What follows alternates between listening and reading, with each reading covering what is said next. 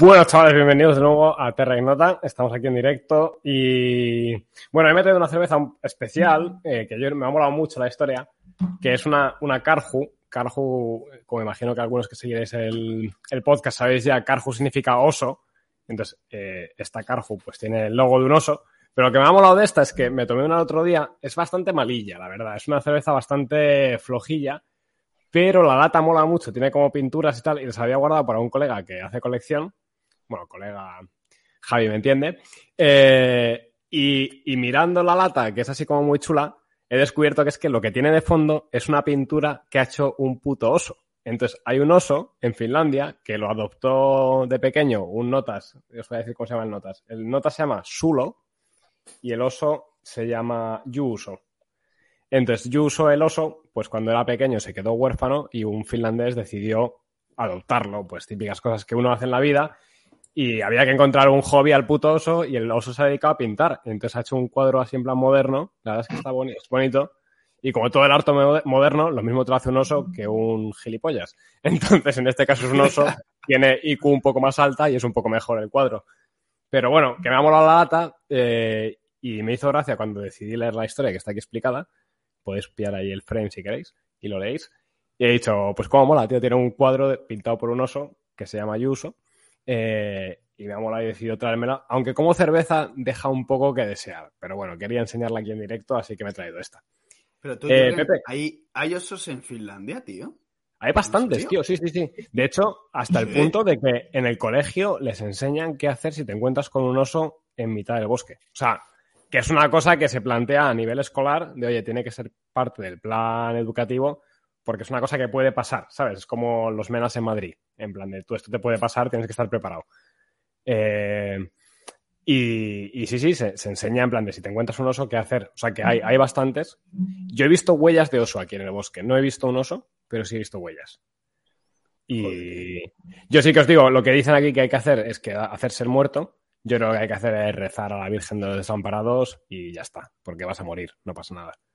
Como cuando te pillas un, toro de esos, tío, que pillamos ahí por el Soto del Real. Justo, haz lo que quieras, pero tú ya has muerto, o sea, ya acéptalo. Pero bueno, Pepe, ¿tú qué te has traído, tío? Bueno, chavales, yo eh, me he traído una cervecita fresquita. A ver, no es de mis favoritas, la típica de Esperados, que es una Radler, de esta que tiene un poquito de tequila. Ya sabéis que a mí me molan las de trigo y las belgas sobre todo, pero como el tema de hoy es bastante desesperante, eh, pues vamos a acompañarla con una de esperados.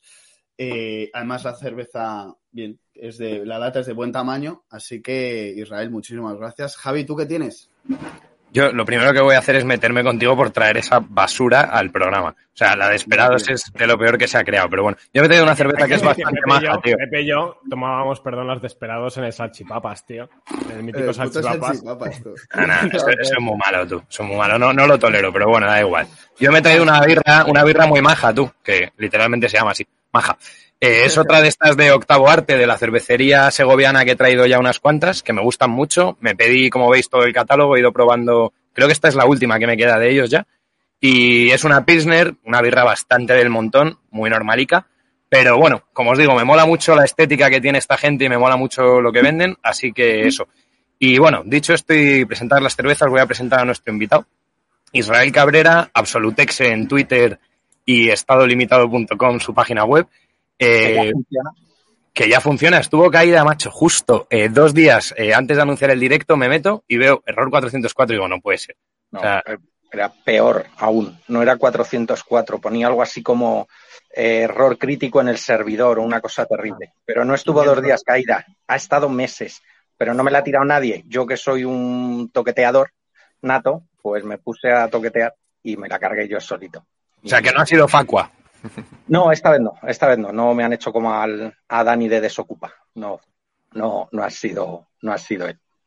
Pues nada, Israel, yo eh, ahora vas a presentar qué has traído, pero déjame que diga antes que para mí es un, honor bastante grande tenerte aquí porque el otro día lo revisé y fuiste de las primeras personas que seguí en Twitter cuando me lo hice hace casi 10 años ya, ¿eh?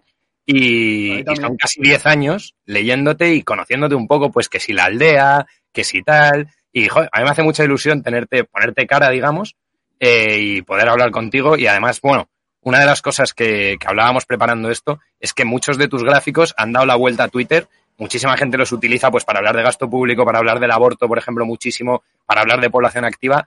Un montón de gente está usando tus gráficos. No sé si todo el mundo sabe que son tuyos, pese a la marca de agua. Y la verdad es que déjame decirte que eres toda una institución ¿eh? en el mundillo. O sea que, que bueno, bienvenido, gracias por venir a Terra Ignota. Muchas gracias. Nada, un placer estar con, estar con vosotros y oye, que ayudéis a difundir estas cosas porque es necesario que, que la gente se entere de, de, qué en, qué situación estamos y sobre todo, eh, como tú bien has dicho, eh, te incorporaste a Twitter hace 10 años, yo creo que, que, abrí mi cuenta en 2010 o 2011 aproximadamente. Eh, a pesar del facuo, sigo aquí, que me ha intentado tirar la cuenta muchísimas veces. Yo he estado con la cuenta suspendida meses, meses y meses, pero bueno, ya, ya no, de momento aquí sigo. No me ha tocado hacerme segundas cuentas ni nada de eso que hace todo el mundo, o sea, yo, yo sigo aguantando. Y empecé con lo de los gráficos. Bueno, primero yo quiero presentar también mi bebida, porque vosotros me venís aquí con, cervecitas asquerosas, que honestamente a mí la cerveza me parece pis de cabra, que queréis que os diga, o sea, estos son cosas vuestras. Y esto es un vodka. Un vodka un poquito especial, porque se supone que tiene como algo de, de cáñamo. La verdad que tiene un sabor muy, muy peculiar y no os lo vais a creer. O sea, es lo mejor que yo he encontrado para hacer mojitos. De verdad. O sea, es espectacular cómo queda un mojito si quitas el ron y pones el, el sotka este, que no tengo ni idea de dónde está hecho, ni nada, lo, pondrá por aquí. Mm. Oye, Israel, ¿no serías el primero de que se marca un... Ah, es de Lituania. ¿No serías el primero que se marca un... Perdona tú. Que no serías el primero que se marca un cóctel en medio del directo al principio, ¿eh? O sea, si te hubieras marcado el mojito ya hubiera sido con, esa, con ese vodka. Eh, no estoy en la aldea, entonces aquí no tengo hierba buena. Ah. El vodka tiene hierba buena, pero él no tiene hierba buena. ¿Sabes que hay un vodka polaco, que ahora no me acuerdo el nombre porque está en polaco y como todo lo que está en polaco es muy difícil, pero hay un vodka polaco que tiene dentro una fibra de, la hierba que comen los bisontes, o vicentes, los vicentes que son bisontes de, Europa, que existían en Polonia, se extinguieron, se recuperaron gracias a los zoos. Bueno, es historia muy interesante.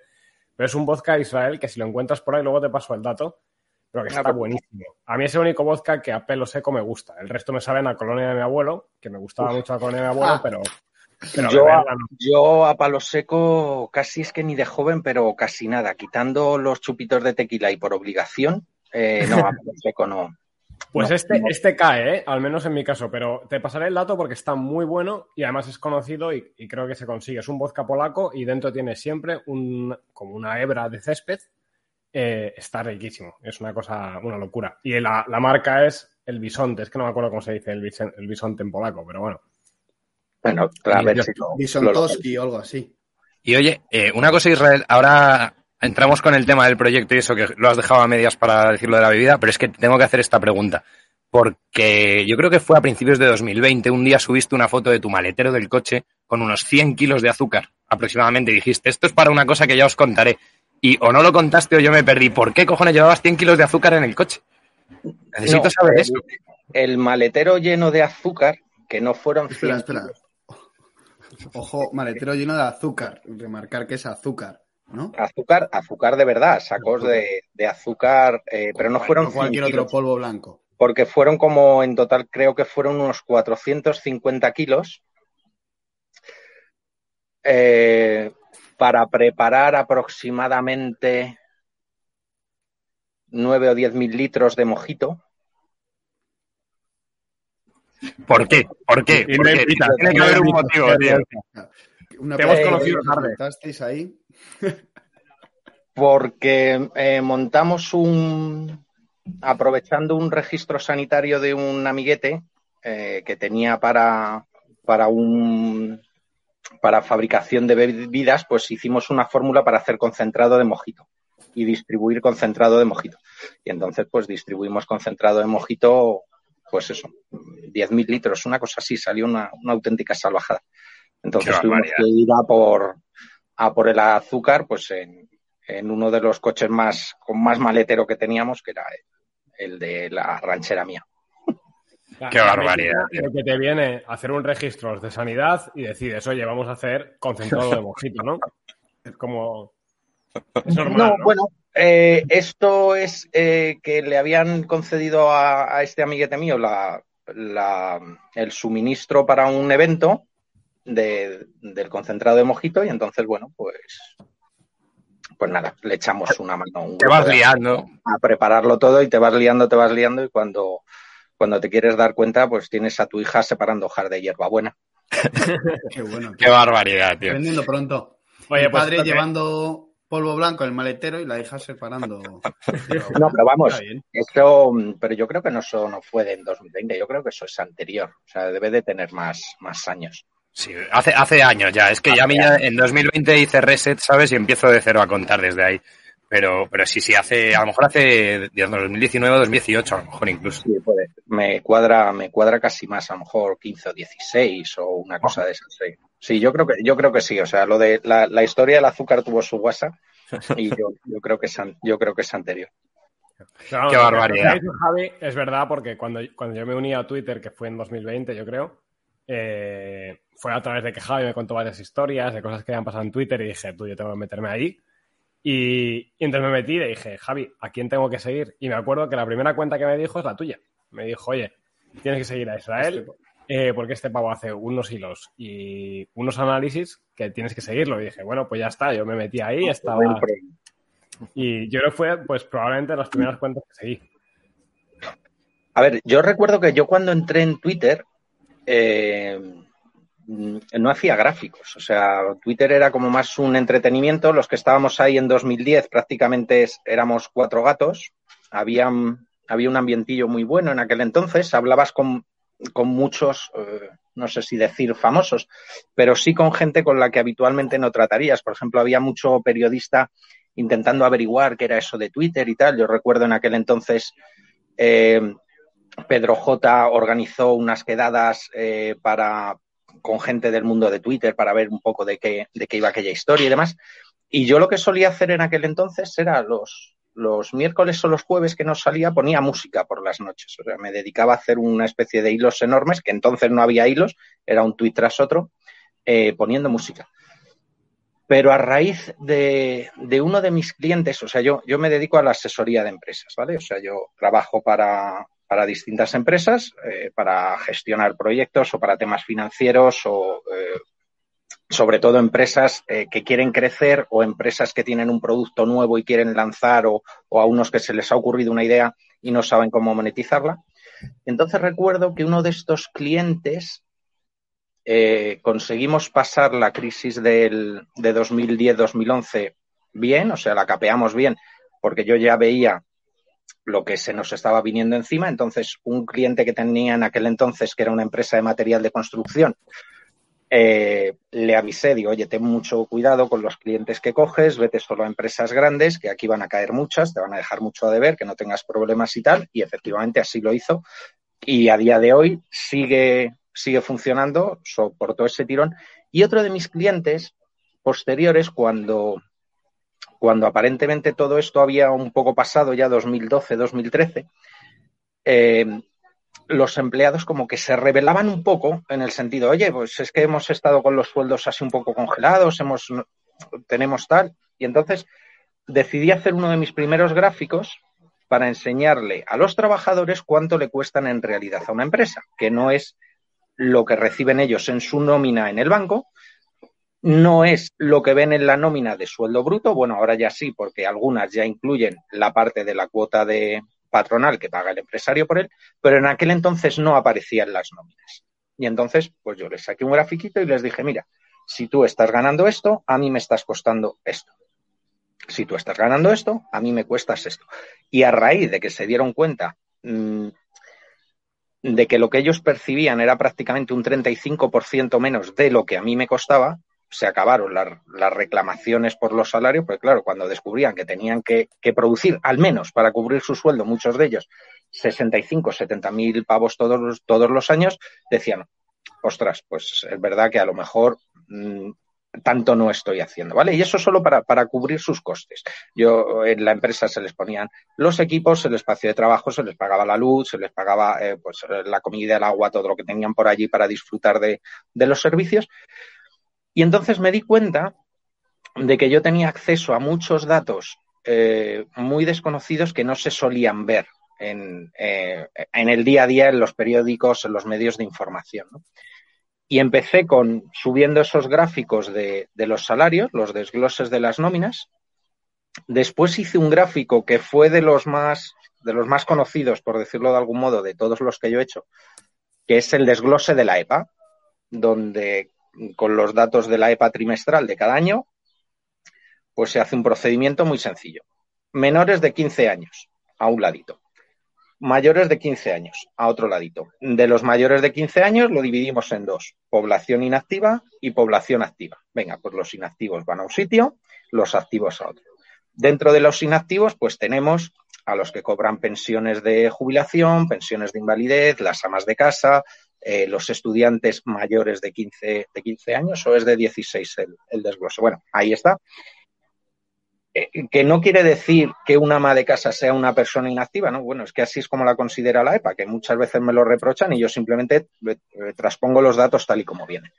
Y luego, en las personas activas hay que distinguir entre los que están ocupados y los que están parados. Y dentro de los ocupados hay que distinguir los que son autónomos, que tienes, digamos, de dos tipos grandes, que son los, los que tienen empleados y los que no tienen empleados, y luego hay un, unos pequeñitos que son como pequeñas agrupaciones, empresas familiares y demás, que suelen ser 130.000 todos los trimestres, ¿vale? Esos varían poco. Los asalariados, que están a sueldo de todos los autónomos empleadores, ¿vale? Y de sus, las empresas que han creado para ello, y los empleados públicos. Y esa digamos que ese gráfico eh, eh, cuenta las cosas de un modo distinto, porque a vosotros siempre que os dan un dato de paro, os están hablando de la, del porcentaje de personas que hay paradas en relación con la población activa, pero no es en relación con el total de la población. Y yo lo que hago es decir, mirad, parados sobre el total de la población tenemos un 7%, un 8%, un 6%, lo que vaya correspondiendo. Autónomos, pues resulta que autónomos es un 1%, un 1,2% autónomos con empleados. O sea, pensar que el empleo en España prácticamente, quitando las empresas que tienen sus estructuras societarias, pero autónomos con empleados hay entre 850 y 900 mil personas según la EPA. Si luego te vas a la seguridad social o a las bases de datos de autónomo, pues siempre hay diferencias porque no hay que olvidar que la EPA es una encuesta, no son datos reales, es una extrapolación de un volumen descomunal de encuestas que se hacen en, España a lo largo del trimestre y con eso se extrapolan unos datos. Y ahí salta la primera gran noticia, que si tú coges a todos los que están eh, trabajadores por cuenta propia, más, ahí efectivamente, ese que está ahí, más los trabajadores por cuenta ajena, descubres que dependiendo del año en el que estés mirando, entre un 27% y un 34% de la población mantiene en términos monetarios al todo el resto del país. Y alguien me decía, hombre, en términos monetarios no. Digo, sí, cierto. Más los 50.000 millones, 60.000 millones, 70.000 millones de déficit que vamos incorporando todos los años, porque esto al final es, es un flujo de dinero. O sea, eh, los impuestos que pagan ellos es lo que va a los sueldos públicos, lo que va a los parados, lo que va a los pensionistas lo que va a mantener a sus hijos menores de 15 años, o sea, todo sale de ahí. Te dicen, no, es que los, los, los empleados públicos, los funcionarios también pagan impuestos. Vamos a ver. Vamos a ver si, si, si nos entendemos bien. Si yo, el Estado, te doy mil euros y te quito 300 de IRPF porque me los devuelves, la clave es de dónde han salido los mil euros que yo te estoy entregando a ti.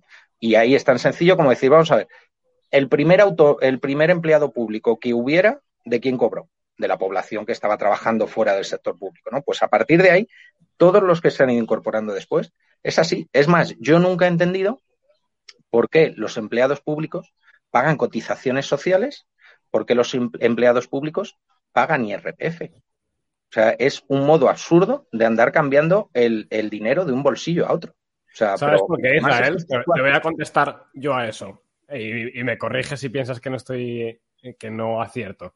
Pero yo creo que es porque por cada euro de IRPF que, que alguien paga, aunque sea alguien que le hemos dado a nosotros el dinero, hay, hay alguien en medio que pilla su trocito. Su trocito chiquitín, pero que dice, oye, yo te doy mil euros, ahora te cobro 300, me quedo dos y ya 298 para la saca del Estado. Pero que hay siempre alguien que se va mangando su pequeño porcentaje y, y queda oculto. Eso, eso y porque generas, o sea, al final generas números, que es lo que cuenta. O sea, tú dices, el Estado recauda X y gasta X, que no es lo mismo que decir el Estado recauda X menos un poquito, ¿sabes? O sea, yo creo que al final es una cuestión de engrosar números, hacer PIB, que vamos.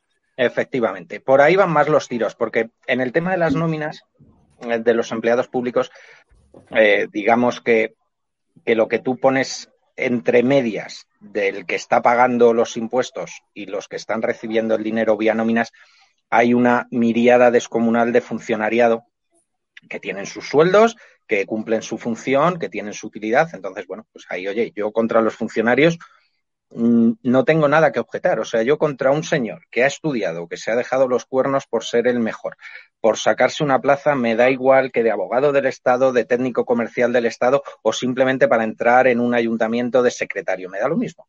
Es un tío que se ha ganado el puesto, eh, está, en teoría, con una vocación de servicio público que es digna de alabar Luego, cuando ves los sueldos que cobran y ves el diferencial que hay con, el sector privado, dices, oye, a esto igual habría que darle una vuelta, ¿vale? Luego, cuando empecemos a hablar un poco de, cómo gasta el Estado, creo que con algún ejemplo vais, vais a entender bien por qué, esto, por qué esta situación ya se ha convertido en un, en un problema grave, ¿vale? Pero no es tanto el que pueda haber eh, pequeñas derivaciones de ese dinero, que las hay. O sea, eh, no os imagináis la cantidad de, chiringuitos, la cantidad de entramados, o sea, todo lo que hay para gestionar esto que yo llamo eh, eh, la monarquía bananera de España, ¿vale? Porque no somos, seríamos república bananera, pero de momento seguimos teniendo un rey, entonces somos monarquía bananera de España. De verdad, analizar con calma todo ese entramado es un ejercicio eh, eh, brutal, ¿no? Entonces, eh, si queréis, os puedo dar, para que os hagáis un poco a la idea de, cómo queda todo, todo esto, para que la gente se haga un poco a la idea de qué es lo que hay, ¿vale? Nosotros tenemos por un lado. Si quieres un segundo, Israel, estos links que tienes y que vamos a ir poniendo, que tiene Javi, que ha señalado como el de antes de Twitter, lo podemos poner para todos los que nos estáis viendo y escuchando en, yo voy poniendo sobre la marcha lo que vaya diciendo Israel, lo voy buscando mientras en tu web y lo voy proyectando sobre la marcha. O sea, tú sigue, tú tira millas y yo me encargo de eso. Perfecto. Y si no, luego cualquiera eh, entra y me pregunta, oye, esto que contaste, eh, ¿por dónde lo tienes o dónde lo veo con más detalle? ¿Vale? Y yo le, puedo tal. Por lo menos de momento, mi web va a estar activa un tiempo, ¿vale? Porque la hice un esfuerzo para recuperarla para que estuviera disponible para esta charla y en breve la tengo que volver a tocar y sé que me la voy a volver a cargar porque yo no soy programador, pero a mí me gusta eh, trastear, entonces bueno, pues de momento activa va a estar por lo menos las próximas dos semanas seguro. Luego ya espero entrar en vacaciones y ya me pondré más seriamente con ella, así que ahí igual cae, ¿no? Entonces, para que la gente tenga un poco la idea, digamos que nosotros tenemos cuatro grandes administraciones en el Estado, ¿vale? La Administración General del Estado, que sería el gobierno con el Congreso, eh, el Senado, no sé qué tal y cual, y lo que ellos deciden, las comunidades autónomas, las entidades locales, que incluye a los ayuntamientos, a las diputaciones y a los cabildos, y luego además tenemos la Administración de la Seguridad Social. ¿vale?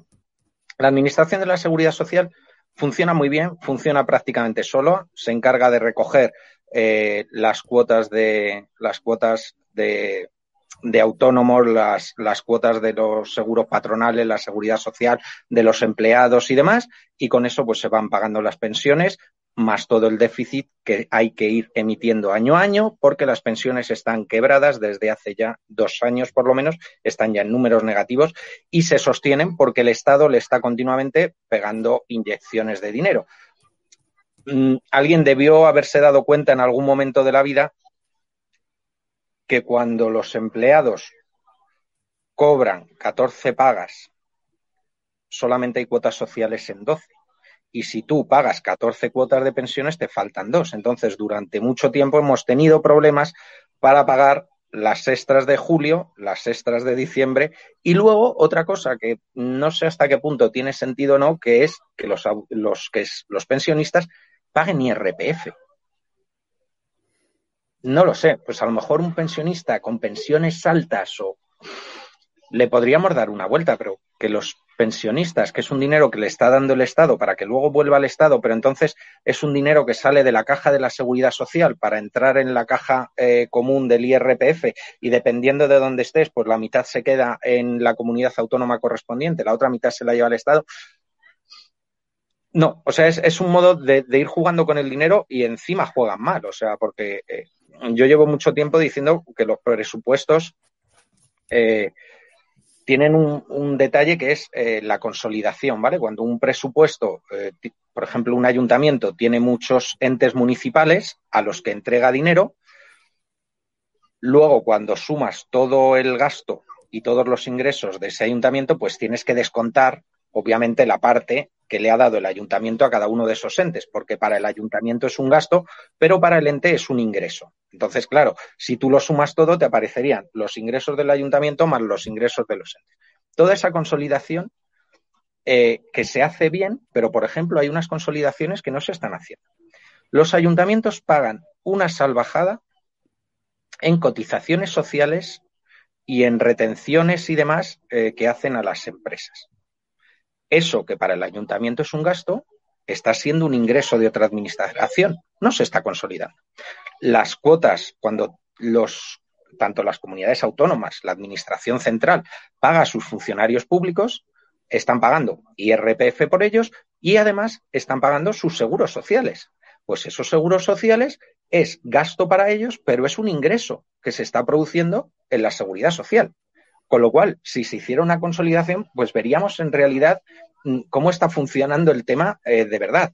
Y no solo eso, todos los tributos eh, que pagan los ayuntamientos, porque eh, todos los tributos que pagan las comunidades autónomas, todo eso, sí, para ellos es gasto, pero oye, es un gasto que se está convirtiendo en ingreso de otra administración. Por ejemplo, la Comunidad de Madrid tiene que pagar por edificios que tiene del IBIMA o de lo que sea, el IBI al Ayuntamiento de Madrid. Pues es un chorreo de millones que para él es un gasto, para el ayuntamiento es un ingreso, pero que técnicamente debería de consolidarse como si fuera una transferencia. Pues no se hace. O sea, hay un montón de, fallas en, esa parte. Pero luego, además, lo que os quería contar de, por qué a esto lo llamo chiringuito, ¿vale? Cuando tú tienes eh, el gobierno, la administración central, con el presidente, sus tres o cuatro vicepresidencias, ya no sé si después de, de que echaron a Pablo Iglesias siguen siendo cuatro, ya solo son tres, con sus 22 ministerios, con los datos de asesores más elevados que hemos conocido en la historia. O sea, nunca ningún presidente había tenido 380 y tantos asesores a su servicio, al suyo propio, porque todo el gabinete tiene más de 1.200 asesores. O sea, una cantidad completamente irracional, ¿vale? Justo por debajo tenemos las 17 comunidades autónomas, más Ceuta y Melilla, y todos con su presidente de comunidad autónoma, su mesa de parlamento, con sus secretarios, con sus vicepresidentes de mesa, con sus portavoces en los parlamentos, ¿vale? Con todas las consejerías que se generan, ¿vale? Esa sería como otra pata de la administración. La siguiente parte son los ayuntamientos. Bueno, no, miento, serían las diputaciones, 51 diputaciones con sus parlamentos de diputación, con sus presidentes de diputación, sus portavoces de diputación y toda esta gente está cobrando, ¿vale? Luego os voy a dar datos. Y luego tenemos 8.117 o 122 ayuntamientos, ¿vale? Dependiendo si incluimos Ceuta y Melilla, que tienen una característica especial. Bueno, y ahora se ha fundido, se han fusionado uno, pues bueno, pues 8.118 o 8.121, me da igual, que también están continuamente haciendo normas, decretos, eh, reglamentos, ordenanzas municipales eh, para controlar la vida de los vecinos hasta el punto que hoy o ayer he leído que el Ayuntamiento de Vigo quiere multar a la gente que haga pis en el mar. Yo tengo curiosidad. Sí, sí, sí. O sea, el ayuntamiento, lo he leído, lo he leído hoy Eh, no sé, eh, muy claramente. ¿Cómo lo van a detectar tú? ¿Cómo lo van a detectar? Con prismáticos, Entonces, sale ¿pis- burbujita. ¿Pisen No el mar desde las rocas o pisen el mar desde dentro? Porque desde dentro me parece muy sé. difícil de A ver, controlar. Yo reconozco que hay mucha gente que la ves eh, que está en la toalla, se levanta va al mar, ves una, una pose extraña, ves que vuelve y dices, ese ha ido a lo que ha ido, ¿vale? O sea, hay algunos casos que pueden ser más o menos evidentes, pero necesitarás pruebas. de repente muerto, tú. Claro. No lo sé. O sea, es, es como poco es, es extraño, ¿no? Oye, pregunta Juan Miguel, que es buena pregunta. Si solo PIS o los que saquen submarino también hay un impuesto especial de, de la Marina, de la Armada. Sí. Si va con... La carga, la, carga tronco. fiscal aumenta en esos casos. No, no, o sea, eh, o sea, fijaros hasta qué absurdo. Luego recuerdo, no sé si era en, en una ciudad gallega o en varios pueblos gallegos, eh, que querían poner una especie de tasa a los propietarios de perro, ¿vale? En concepto de que, oye, el ayuntamiento suministra unas bolsitas, suministra un tal, ¿vale? Las tasas, digamos que es una de las cosas que bien, bien gestionada es de las cosas más, jus- más justas que hay en, en lo que es el, el robo estatal en vía impuestos, ¿vale? Porque en teoría te es- estás pagando por el servicio que estás recibiendo.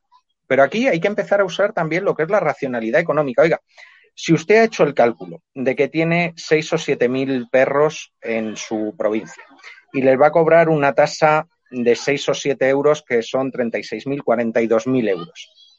¿Usted se cree que con 42.000 euros va a poner a dos o tres funcionarios, cada uno con un sueldo de 48.000, a gestionar que esa tasa se cobre a todos los propietarios de perros?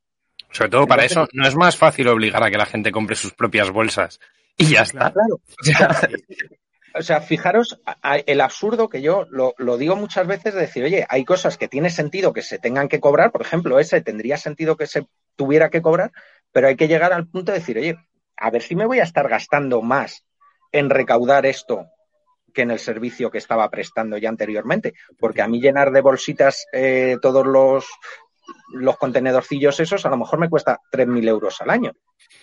Pero es que ¿Vale? yo creo que has dado, la, eh, has dado la clave, Israel. O sea, la racionalidad no existe dentro desde ese punto de vista, desde el que ejecuta las leyes del Estado y tiene que hacer todo ese ejercicio de fiscalización. Porque desde el momento en que tú das una subvención de 21.000 millones de euros para temas de igualdad. o sea, Bueno, ahí hay, todos hay mucho. Es, es cierto, el matiz es que son en cinco años, lo sé, porque lo miré en su día, ¿no? Eran para cinco años, etcétera. Pero tú multiplica esto por cantidad de cosas que están haciendo. Si tú te pones a organizar el Estado como lo está organizando estos partidos con sus amiguetes y con cada vez con sus asesores y con su gente, hombre, necesitan nutrirse y no solamente de, de todos los gastos que tiene ya el Estado. Entonces dices, oye, si nos claro. inventamos aquí esta tasita, ¿no? O sea, la racionalidad No, no, no, está en el o sea, aprovechamiento. Ellos, ellos son depredadores, o sea, ellos son voraces por es naturaleza y no les queda más remedio que serlo porque ellos eh, eh, eh, conciben la administración como un ente que lo único que tiene que hacer es crecer y es crecer para, para su propio servicio, ¿vale? Y os lo voy a contar, eh, permitirme que lo lea porque no me quiero dejar nada, eh, a lo mejor es un poquito coñazo, pero para que os hagáis a la idea, toda esa estructura que os he dicho de la Administración General, las 17 comunidades autónomas, las 51 diputaciones, los 8.000 y pico ayuntamientos, no son suficientes para darle el servicio a los españoles. No lo son. Y como no lo son, resulta que crean todos estos entes, ¿vale? Están agrupados, crean tres áreas eh, metropolitanas. Seis autoridades administrativas independientes, la Agencia de Protección del Dato, la CNMC, la CNMV, el Consejo de Seguridad Nuclear, el FROP, seis entidades gestoras de servicios comunes de la seguridad social, seis órganos con dotación diferenciada en los presu- presupuestos. La Casa Real es uno de ellos, por ejemplo. 18 organismos autónomos comerciales, 21 mutuas colaboradoras con la seguridad social, 24 entidades de derecho público que están diferenciados, por ejemplo, la IREF, el Banco de España, el Consejo Económico y Social, las Zonas Francas, el Instituto Cervantes, otro gran chiringuito, 25 agencias públicas, 26 fondos sin personalidad jurídica, sin personalidad jurídica, 31 otros organismos y entidades de derecho público vinculados o dependientes de la Administración General, que suelen ser casi todo autoridades portuarias. 48 comunidades de usuarios, 55 fondos eh, más concretos sin personalidad jurídica, 76 agrupaciones de municipio, 82 comarcas, 88 otras instituciones sin ánimo de lucro, pero estas no son fundaciones, que esas van a venir dentro de un rato. 120 entidades públicas empresariales, 152 entre entes públicos, 330 organismos autónomos, 706 organismos autónomos administrativos, 796 consorcios, 866 fundaciones, 950 mancomunidades, 1.952 sociedades mercantiles, 3.688 entidades de ámbito municipal inferior al municipio. Son más de 10.200 entes públicos creados que hay que mantener. ¿Y Ana Pastor en cuál está de todos esos? Para, para situarme. En varios. ¿En cuál, en, cuál chupa está? Bueno, o sea, fijaros el, el, entramado tan descomunal que hay y cada una cosita de esas que os he dicho, pues imaginaros cada una, pues la más pequeñita a lo mejor con cinco, seis o siete empleados y las más grandes con decenas de miles. ¿Cuánta gente hay viviendo de esto? Y algunas cosas se podrían quedar, porque algunas tienen sentido, pero el resto. Y ahí es en donde se nos está yendo el, gasto. O sea, eh, vosotros fijaros la evolución que, han, que ha tenido los presupuestos del Estado de pasar de ser el 36, 37, 38% del PIB el último año ya hemos sido el 52. Este año, en 2021, eh, fueron en total como 609 mil millones de euros sobre un PIB de 120 y algo mil. ¿Qué servicios tenemos hoy que no tuviéramos en 2004, 2005 y 2006? Nada. te puedo decir algunos que teníamos y yo no tengo. Te puedo decir lo contrario. Al revés, ¿no? Claro, cuál tengo extra no lo sé, cuál no tengo, alguno se me ocurre, ¿sabes? Bueno, primeras, conseguir, conseguir que te vea un médico, así de primeras. Por ejemplo, ¿sabes? Que, te, da un infarto y que te vea un médico que te diga, usted ha tenido un infarto. Porque esta frase tan famosa que el otro día la, lió aquí la romba en Twitter, eh, con el grafiquito de si pagas esto, no pagas esto, y ponía un hospital, y es lo típico, vuestros impuestos para sanidad y educación. Oiga, vamos a ver, vamos, vamos, vamos por orden. Vamos a ver. Eh, sanidad y educación son partes que tienen transferidas a las comunidades autónomas. No confundir nunca, por favor, que le pasa a mucha gente en Twitter que mira los presupuestos generales del Estado y ve una partida de, sanidad de 4.000 millones y una partida de educación de 2.500. Esa no es la sanidad y la educación española. Eso es lo que hace la Administración General del Estado un poco a nivel global para el exterior y cosas de ese estilo la partida de sanidad está transferida a las comunidades autónomas, la de educación igual, y son 80.000 millones aproximadamente la sanidad y 40 y algo mil, 45.000, 46.000 la educación. Por lo menos sobre presupuesto, porque luego a la hora de la verdad las ejecuciones bajan y se quedan cortas. ¿Dónde bajan las ejecuciones? En la inversión, en el gasto corriente en bienes y servicios en transferencias que se deberían hacer y por desgracia se hacen muchas que no se deberían hacer, pero ¿dónde no se está produciendo esa menor ejecución de los presupuestos? En los empleados públicos.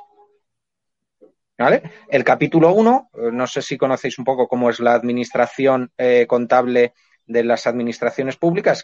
Capítulo 1, eh, gastos de personal. Capítulo 2, gasto corriente en bienes y servicios. Capítulo 3, eh, gastos financieros. Ojo, los de deuda van al final, ¿vale? Ahí estarían los intereses, por decirlo de algún modo.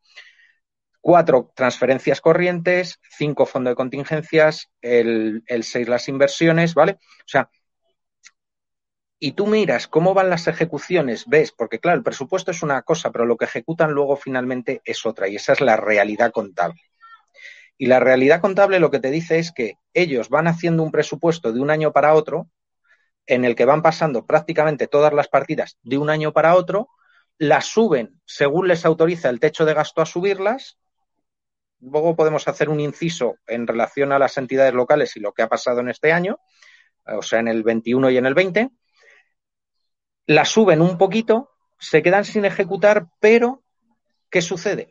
El capítulo 1 por ley, tiene la actualización salarial de los sueldos de los funcionarios con el IPC. Entonces, lo único que va creciendo sobremanera durante un ejercicio y otro y otro son los gastos de personal. Entonces, al final, cada vez estamos recibiendo menos, menos y menos servicios, cada vez hacemos menos, menos, menos inversiones y cada vez estamos gastando más, más y más dinero en personal, hasta el punto de que la segunda mayor partida de gasto del Estado no es la educación, ni la sanidad, ni el pago de los intereses de la deuda. La segunda mayor partida de gasto del Estado español son los sueldos de los funcionarios. Perdón, miento, los sueldos de los empleados públicos, porque funcionarios, según el registro central de personal, hay como 1.600.000, y hasta los 3.400 que pone la EPA, fijaros si hay diferencia. Es el doble.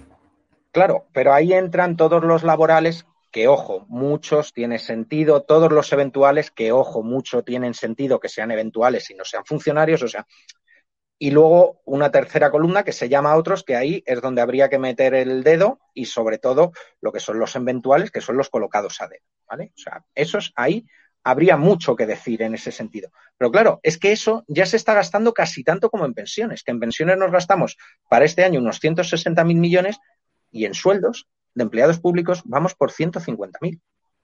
Joder, tío. O sea, fijaros la, la, papeleta, el entorno en el que nos estamos moviendo. Decir, oye, pero ¿cómo vamos a pagar 150.000 millones de sueldos de empleados públicos? Pero si prácticamente eso es la recaudación de IVA y de IRPF completa.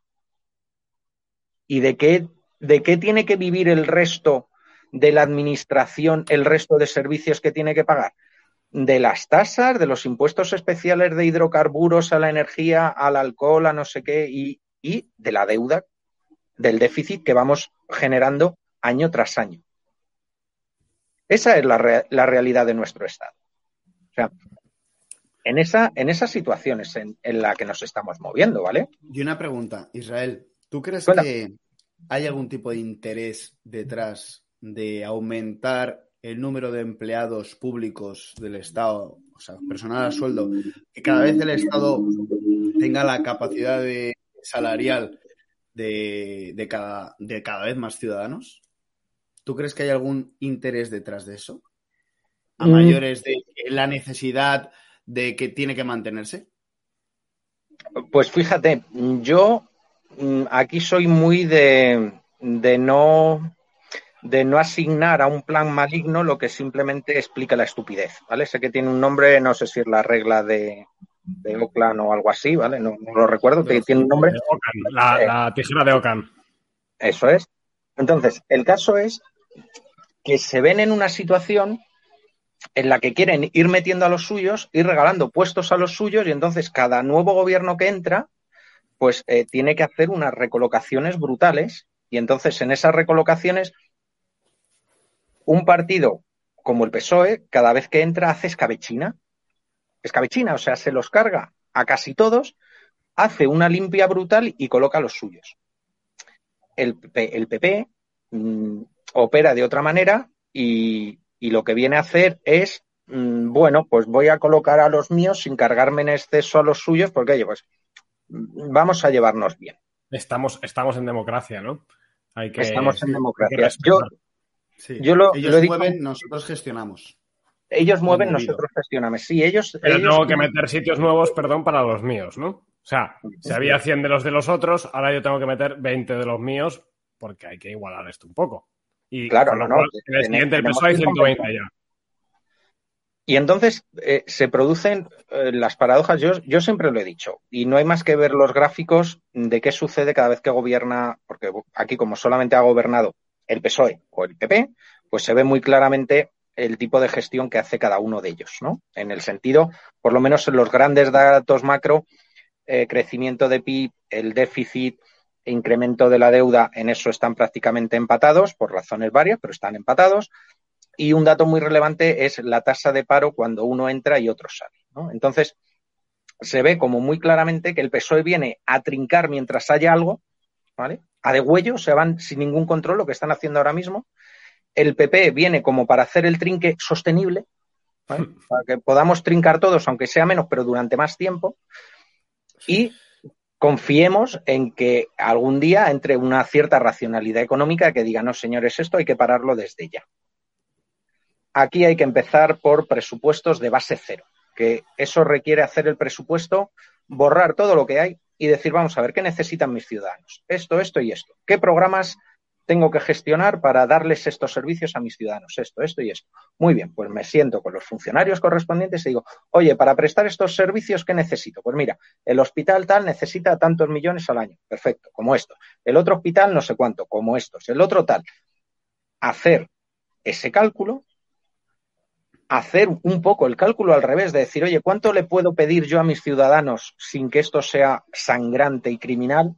Y jugar al revés, de decir, oye, pues mira, a mis ciudadanos les puedo quitar un 30% de, de, su renta, o sea, un 30% de ti. Se lo puedo quitar a mis ciudadanos tal cantidad de impuestos, pero no más, porque es una salvajada. O sea, y decir, vale, pues cuento con este dinero y a partir de ahí empiezo a priorizar lo que hace cualquier empresa. Es que parece que nos hemos olvidado de que estamos en la época de la informática, en la época donde mandas un mail, donde tienes toda la información al alcance de la mano y tenemos más empleados públicos que nunca. Y además más empleados públicos que nunca que no son productivos. O sea, no son productivos, entenderme, que no son ni policía, bomberos, eh, médicos, enfermeros, profesores de primaria, jueces, fiscales. No, no. Es que yo tengo un desglose por ahí hecho donde separo a cada uno de ellos, donde separo por grupos los importantes, los que he considerado importantes y los que no, y es que te sale un millón de tíos que generalmente suelen ser precisamente los que estaban en esa categoría de otros y de, y de personal laboral, y es un millón de tíos los que están ahí. este gráfico es exactamente. ¿Veis la columna totalmente a la izquierda? Eh, perdón, a la derecha, según lo estoy viendo yo, bueno, la más alta de todas. La parte verde son los funcionarios, la parte naranja son los laborales y la parte de arriba es el otro personal, pues si os fijáis, en las cosas importantes que están al, eh, al principio del gráfico, ¿vale? Eh, más cerca de donde se cruzan los ejes, ahí todos son funcionarios. ¿Por qué? Pues están las Fuerzas Armadas, está la policía, está, está lo verdaderamente necesario. Y a partir de ahí, a medida que nos vamos desplazando, ya se empieza a, rene, a rellenar. Y cuando ya llegamos al final, descubrimos que tenemos, tenemos ahí a un millón de tíos, de los cuales no dudo que los funcionarios sean necesarios, pero todo eso que están marcando ahora mismo con el ratoncito, pues habría que, re que revisarlo si es verdaderamente necesario o no es necesario. Yo conozco por lo menos a cuatro de los de la columna de la derecha que estaban hace nada en Nueva York haciéndose una foto. Cuatro chicas, muy majas. No, no, no, my friend. No. Esos no están incluidos ahí. Porque el registro central de personal, que son muy graciosos ellos, ya, ya, ya sé, te dicen que no incluyen a cargos políticos, que no, inclu no, incluyen a concejales, alcaldes, todo eso no está incluido en, en todo ese personal. O sea, ahí y todo eso, Israel, en el otro gráfico lo tienes explicado. Y más o menos tienes cuantificado cuánto es todo eso, o sea, por ejemplo, personal políticos, eh, ya sean diputados, concejales, de todo tipo, más o menos el número lo sí, tienes en España. Sí. Eh, a ver, el número de, de gente que está al ser, eh, que pueden ser lo que podríamos llamar políticos y su entorno, ¿vale? Uh -huh. Yo lo cifro en aproximadamente unas 250 y alguna mil personas. Venga, ¿sabes? 250 mil. Hay unos datos por ahí que yo creo que no son correctos, aunque parece que están muy bien sacados, pero está incluyendo cosas que no corresponden, que cifran en 400.000 los políticos en España. Nunca me ha salido, a mí nunca me ha salido un dato superior, superior a 330 y tantos mil pero de media, mm, más o menos en los cálculos que voy haciendo, me salen pues eso, en torno a 250, 260, 270 y algo. Coño, pues por estadística, está... algún seguidor nuestro es político fijo, tío. O sea, por pura estadística. No, pero a ver, que los políticos son necesarios. Y, no, bueno, yo creo que no, pero en el sistema que tenemos son necesarios. Entonces, considerando que los políticos son necesarios, bueno, habrá que ver cuántos necesitamos los que necesitamos nosotros, los ciudadanos, no los que necesitan ellos. Por ejemplo, Comunidad de Madrid. ¿Por qué la Comunidad de Madrid tiene que tener 136 diputados? Con la mitad sería más, más que suficiente. ¿Por qué el Congreso de España necesita 350 diputados? Con la mitad sería más que suficiente. Es más, viendo cómo funciona el Congreso y el sistema de votación, en realidad, con que cada eh, partido que tuviera representación tuviera, tuviera el porcentaje eh, tal. Sí que es cierto que necesitas eh, ciertos políticos porque hay comisiones que son necesarias y razonables. Por ejemplo, Comisión de Exteriores, de Defensa, de Sanidad, de Educación, pues hay lo que podríamos llamar un, Estado eh, más minarquista, ¿vale? Que dices, vale, pues esto lo necesito, Comisión de Interior, Comisión de Justicia, y para eso tengo que poner un político mm, de cada grupo parlamentario que ha salido, ¿no? Sería como razonable y justo para que puedan debatir y luego cada uno con la proporción en votos de lo que hubiera sacado en, en las urnas, ¿no? Y todo lo demás sobra. O sea, a lo mejor con que hubiera 10 o 12 o 15 políticos por, por partido que tuviera una representación razonable, sería más que suficiente. sería más que suficiente.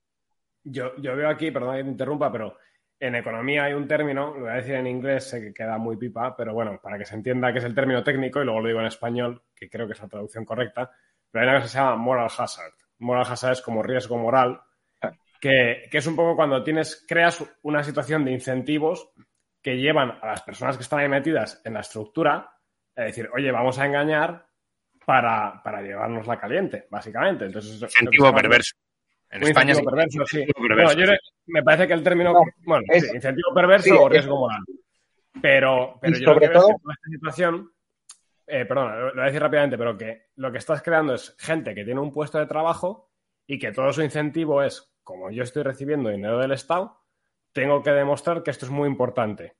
Con lo cual, ¿cuál es la forma de demostrarlo? Es generar más gasto, hinchar mi presupuesto para decir, oye, esto es importantísimo. O sea, es que yo me encargo de las bolsitas de las caquitas de los perros. Entonces, esto es imprescindible. Necesito cuatro funcionarios trabajando para mí para poner las bolsitas de los perros.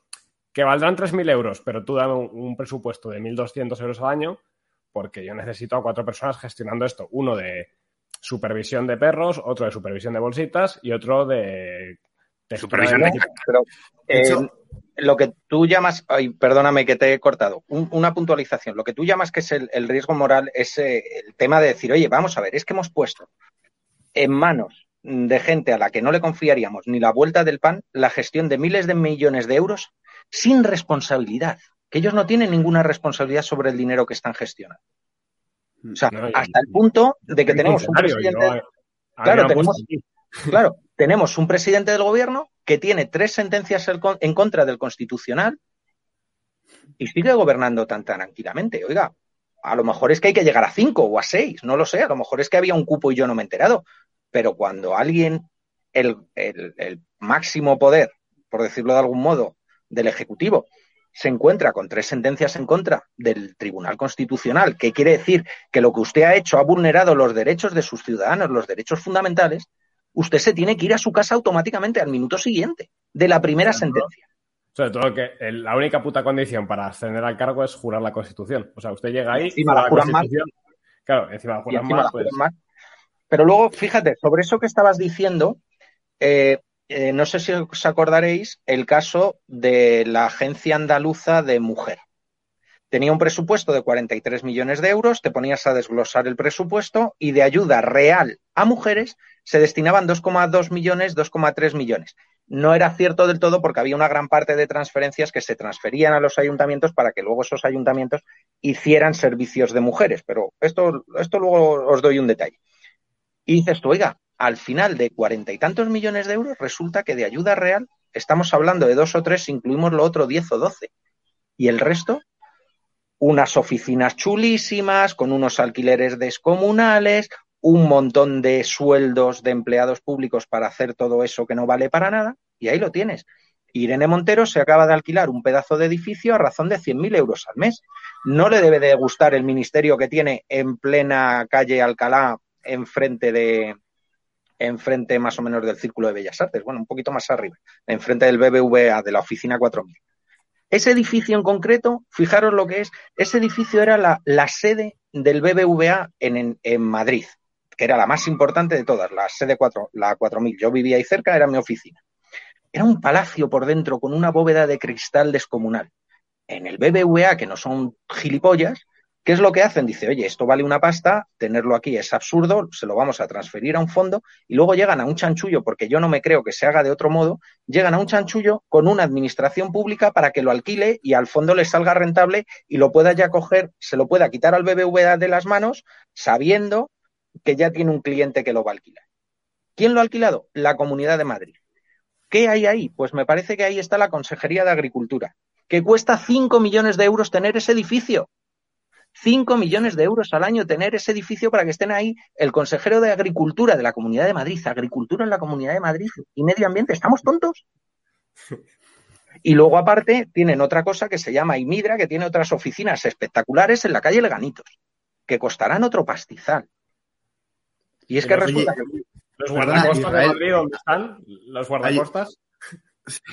Hay una pregunta que justo, una rápida, aunque ya aviso a todos los que estáis en el chat, tanto de Twitch como de YouTube, que vamos a hacer las preguntas al final, que las estamos apuntando, pero hay una que viene muy bien a colación ahora. ¿Tienes algún dato de la cantidad de edificios públicos que se han quedado abandonados, ya no solamente en la Comunidad de Madrid, sino a nivel global? Porque, claro, imagínate, ya solamente de cuarteles militares, hay una cantidad de cuarteles y de instituciones militares eh, y de otras instituciones que se han quedado abandonadas y que están ahí a modo de ruina, eh, que es ha sido una pérdida, un, derroche increíble y no ha sido reutilizado. En otras ocasiones incluso ha abierto otros institutos en otro sitio, otros han aprovechado otras nuevas, pero no se ha aprovechado eso. Yo, si, si Israel, antes de que contestes, no, de edificios públicos, para, para, ponernos un capote a España, hay que decir que hay un país que nos gana en eso, que es Italia. En Italia ah, todos los edificios son públicos. Es acojonante. Todos con su bandera italiana, su bandera de la Unión Europea, que es lo que está pagando todo. dices, tú, es todo público. O sea, si no es una chabola, es del Estado. Es acojonante. Pero bueno, Israel contesta, perdón. A ver, eh, hay un. la Comunidad de Madrid tiene un, catálogo de bienes, eh, tanto de suelos como de edificios, eh, que son de su propiedad. Eh, la seguridad social tiene otro catálogo eh, y luego la administración general tiene otro catálogo. Eh, os voy a hablar de cabeza. Yo recuerdo que saqué el total de metros que disponía la administración del Estado, ¿vale? De, suelos, suelos del Estado. Y aquí, ojo, porque están incluidos suelos rústicos que forman parques naturales y demás. Y recuerdo que eran como ochenta y tantos millones de metros cuadrados que formaban parte del Estado. O sea, eh, creo que la Seguridad Social tenía como cuatro mil y pico inmuebles. La Comunidad de Madrid tenía tres mil quinientos. Y tienes tres mil quinientos inmuebles y estás gastándote más de 400 millones al año en alquileres. ¿Me lo estás diciendo en serio? Bien, pues sí. así funciona. Y en Andalucía, que no lo he mirado con calma, pero Andalucía es todavía peor. O sea, de verdad, o sea, no os imagináis o sea, el, este descomunal que supone. O sea, antes eh, hacíais una pregunta que era, oye, ¿y tienes un coste aproximado de esto? Digo, vale, sí, me imaginaba que esto iba a caer, entonces lo, tengo detallado y desglosado, ¿vale? Mirad, eh, vamos a empezar por la administración local, ¿vale? Los alcaldes, los concejales y los funcionarios que dan servicio a alcaldes y concejales, no los funcionarios que pueden tener para labores de limpieza, para labores de mantenimiento, no, no, no, los que están destinados a dar servicio a la corporación, ¿vale? Pues eso nos costó en 2020 nos costó 3.810 millones de euros con el detalle que no tenemos los datos de ayuntamientos que no han facilitado la información, que suman aproximadamente 2,8 millones de habitantes, o sea, ayuntamientos que tienen una población de 2,8 millones en total no han facilitado los datos, y Navarra, que por alguna razón no aporta los datos porque no, no está dentro del sistema, ¿vale? No lo sé. Le podemos poner 350, 400 millones más y posiblemente nos estemos quedando cortos, ¿vale? Los alcaldes los alcaldes se llevan 95,10 millones de euros. Los concejales, que te dicen siempre, no, es que hay muchos concejales que no cobran, es que, eh, a ver, no, todos los concejales cobran. Una cosa es que no tengan nómina. Bueno, en pueblos muy pequeñitos igual no, pero en el resto de sitios tienen unas dietas por asistencia a pleno, por, eh, por hacer preguntas, por preparar cosas, por presentar cosas, dependiendo de, del reglamento de cada municipio. Y eso nos cuesta 364,7 millones de euros en 2020, ¿vale? Que son los últimos datos que hay disponibles. Y los funcionarios, para darle servicio a todos estos, nos cuestan 3.239 millones de euros, ¿vale? Exactamente son 3.238 millones 965.446,58 centavos. Sea, que, que, lo tengo detallado hasta, hasta el céntimo. Eso es lo que nos cuesta para dar el servicio a esos. Y fijaros eh, que os he dicho que me faltan ayuntamientos. Por ejemplo, Leganés, que tiene 191.000 habitantes, no ha dado datos. El Telde, que tiene 102.000 habitantes, no ha dado datos. San Cugat del Vallés tampoco. Guadalajara, que es una capital de provincia, tampoco. Coslada, tampoco. Cerdanyola del Vallés, tampoco. Rincón de la Victoria, tampoco. Écija, tampoco. O sea, ojo, que no es que se hayan quedado sin contabilizar ayuntamientos pequeñitos que se han quedado sin contabilizar. Hay 7 millones de personas ahí, ¿no? No, 2,8 millones. Es lo que hay que sumar. 935 ayuntamientos no, han facilitado esa información, ¿vale? Por eso os decía que si añadimos 400 millones de euros a esos 3.800, no nos estamos quedando cortos, ¿vale? Y ahora faltan ahí, en la parte de las entidades locales, las diputaciones y los cabildos con sus presidentes. Bien, pues los presidentes de la diputación se llevan 3,7 millones de euros. Los diputados de diputación se llevaban en el año anterior 39 millones, 39,3, y ahora se llevan 50,36 millones.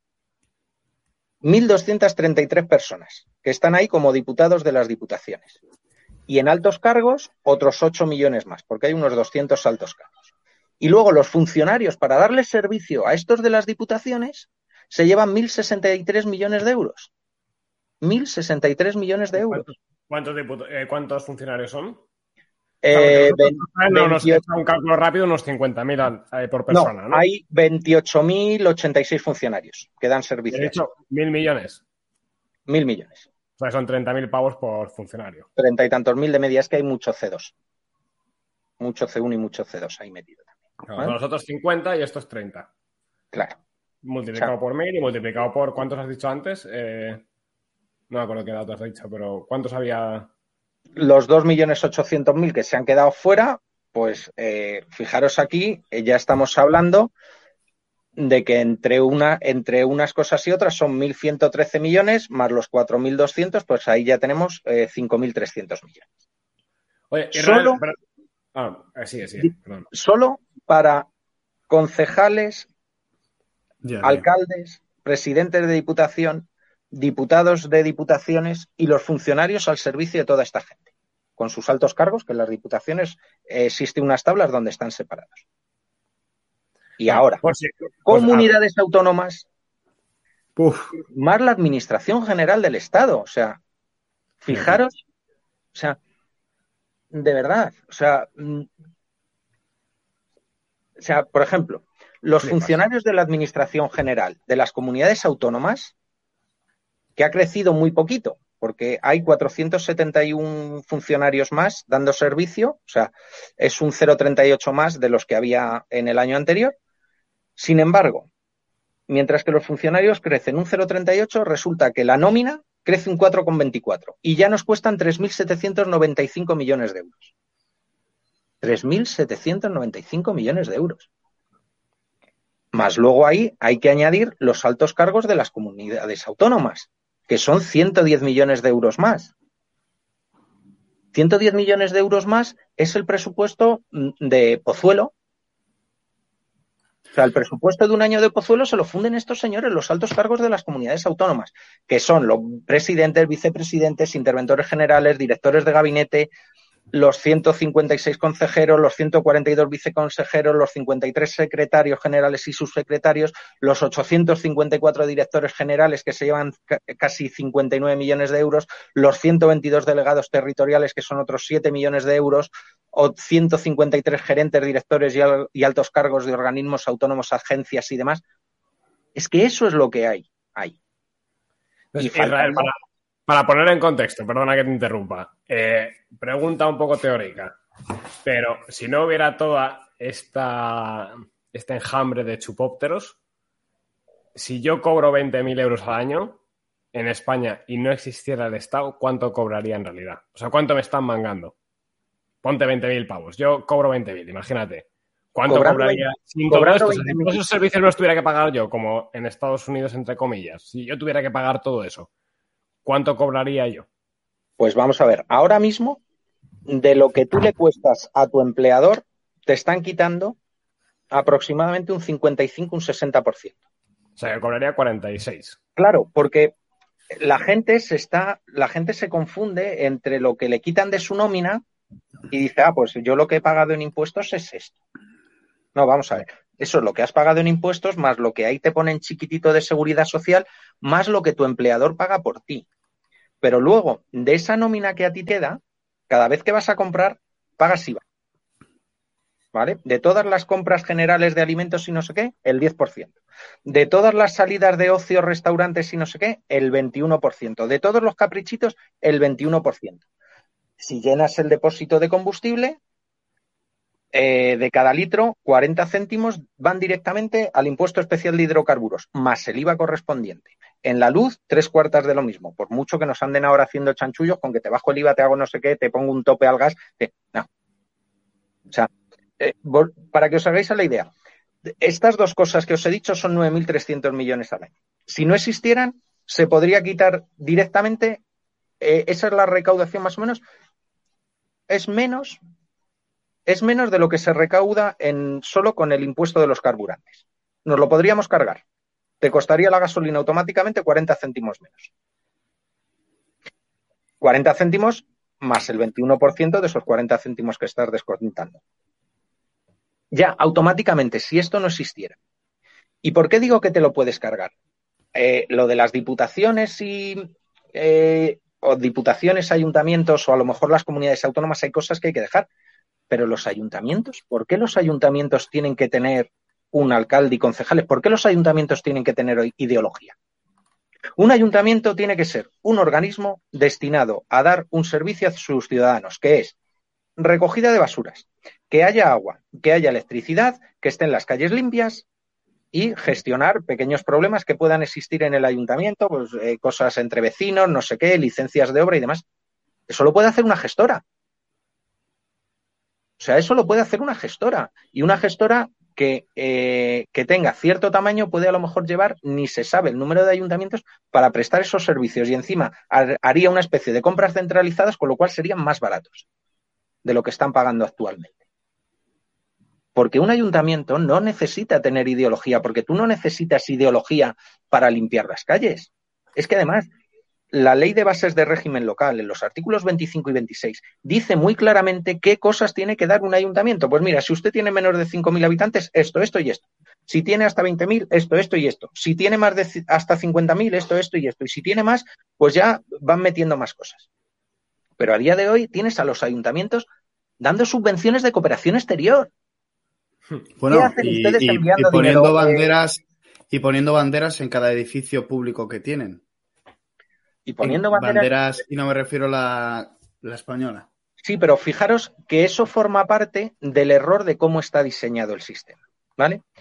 Eh, lo que hablabais hace un momento de los famosos 20.000 millones de, de Irene Florero, porque ya después de lo que le han hecho, no dejándole hablar, y que esté disponible para que conozcamos su opinión, pero nos quedemos sin saber cuál es su opinión, ¿vale? Después de eso, eh, el incentivo que hay está mal diseñado, porque Irene Montero tiene un presupuesto de 500 y pico millones en su ministerio. De, ese, de esos 500 y pico millones, dice que 300 y pico se van en transferencias que van a las comunidades autónomas para que hagan las políticas de igualdad, género y demás. Ya se han quedado 200 y pico millones por el camino. ¿Vale? De esos 300 millones llegan a las comunidades autónomas y se lo tienen que gastar en esas cosas, pero no son para ellas, no el total. La tienen que distribuir a los ayuntamientos. Entonces, claro, de esos 300 y pico millones, a la Comunidad de Madrid a lo mejor le tocan 30. Y esos 30, pues algo se queda a la Comunidad de Madrid para hacer estas políticas y el resto lo tiene que repartir entre 172 municipios que hay en la Comunidad de Madrid. Con lo cual, a unos ayuntamientos les tocan 3.000 euros y a otros 25.000. ¿Qué política de género vas a hacer con 3.000 euros o con 25.000? Pintar tres bancos de morado, cambiar cuatro señales, poner un toldito amarillo y poner una señal de punto violeta.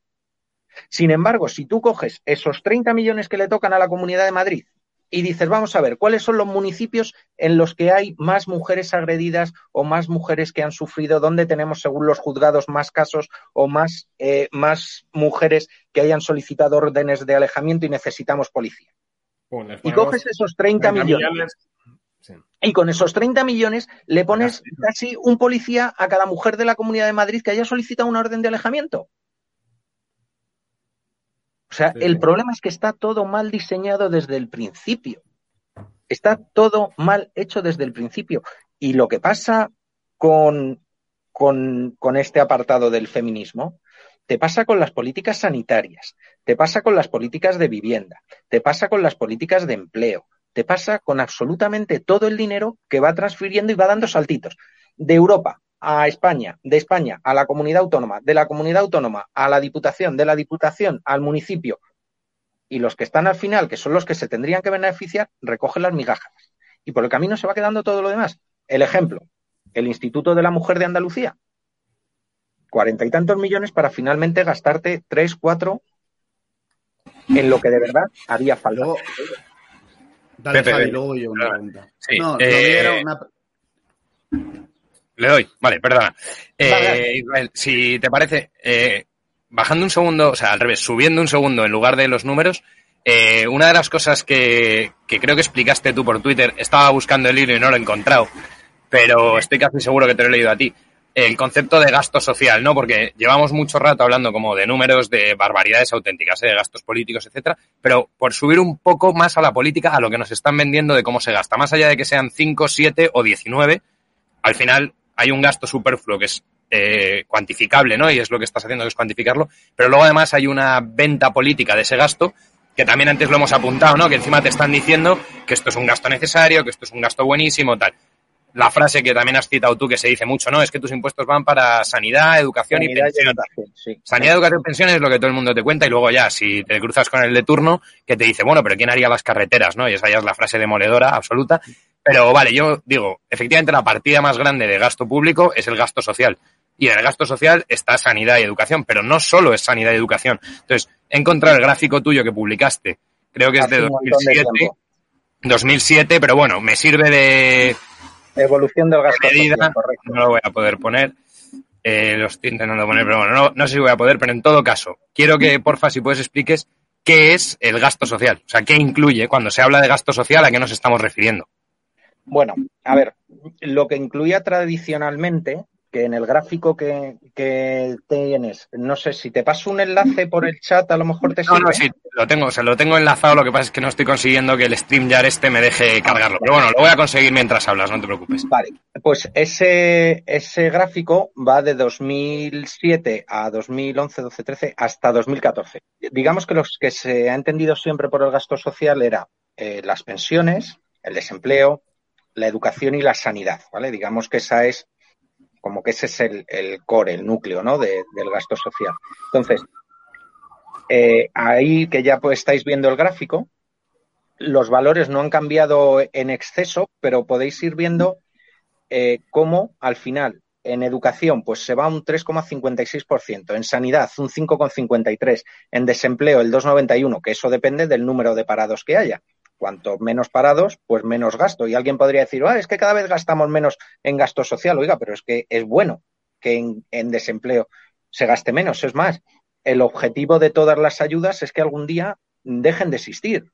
Yo cuando sale eh, la ministra em, em, eh, Yolanda Díaz, casi se me escapa lo otro, cuando sale a, enorgullecerse del enorme gasto social que no sé qué, oiga, no, usted se tiene que enorgullecer cuando el gasto social y de asistencia llegue a cero.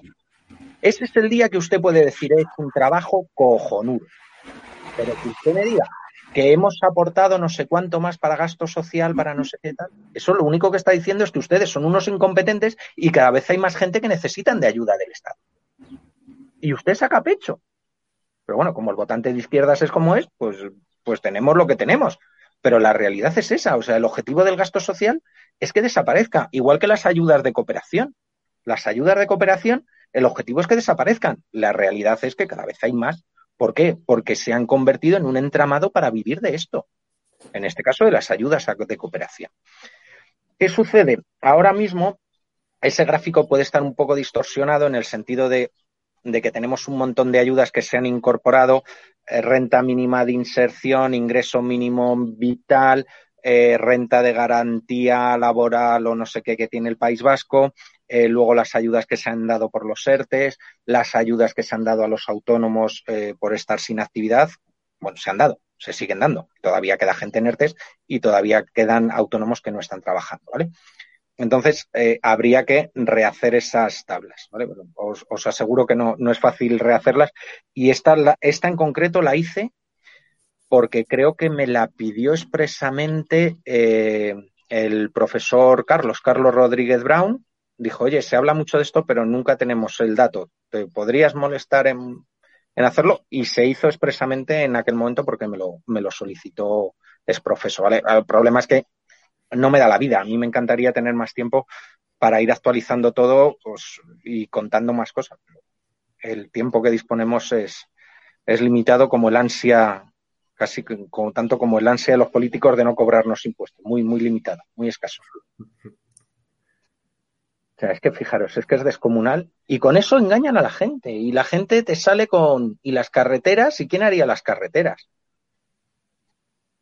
Pues oigan, mire, en 1907 o 1908 se juntaron unas agrupaciones eh, de conductores eh, en el oeste de Estados Unidos, hicieron una carretera de 300 y pico kilómetros, que además lo he contado en alguna ocasión, la tuvieron preparada en 24 horas.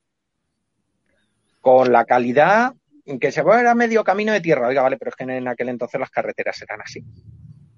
Pero la realidad es que estaban. O sea, que ya se construían carreteras antes de los impuestos, que ya había hospitales antes de los impuestos y había escuelas antes de los impuestos y había organizaciones dedicadas a ayudar a los más desfavorecidos que recibían dinero de aquellos que gratuitamente o de un modo altruista querían colaborar en ayudar a los más desfavorecidos.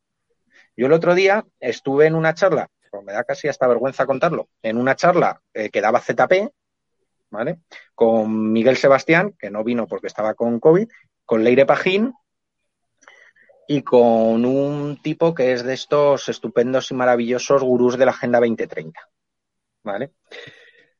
Mm, por deferencia a la persona que me invitó, yo me estaba mordiendo la lengua y le iba chivando las cosas que preguntaría y se le estaba poniendo hasta nervioso. Y de lo que hablaban, todo el rato se tapé con sus cejitas y sus manitas así. La solidaridad, la solidaridad. La solidaridad es voluntaria. Usar el dinero de los impuestos para hacer solidaridad no es solidaridad, es clientelismo, es estar comprando votos porque le estoy quitando a unos para darle a los que yo decido que les quiero dar.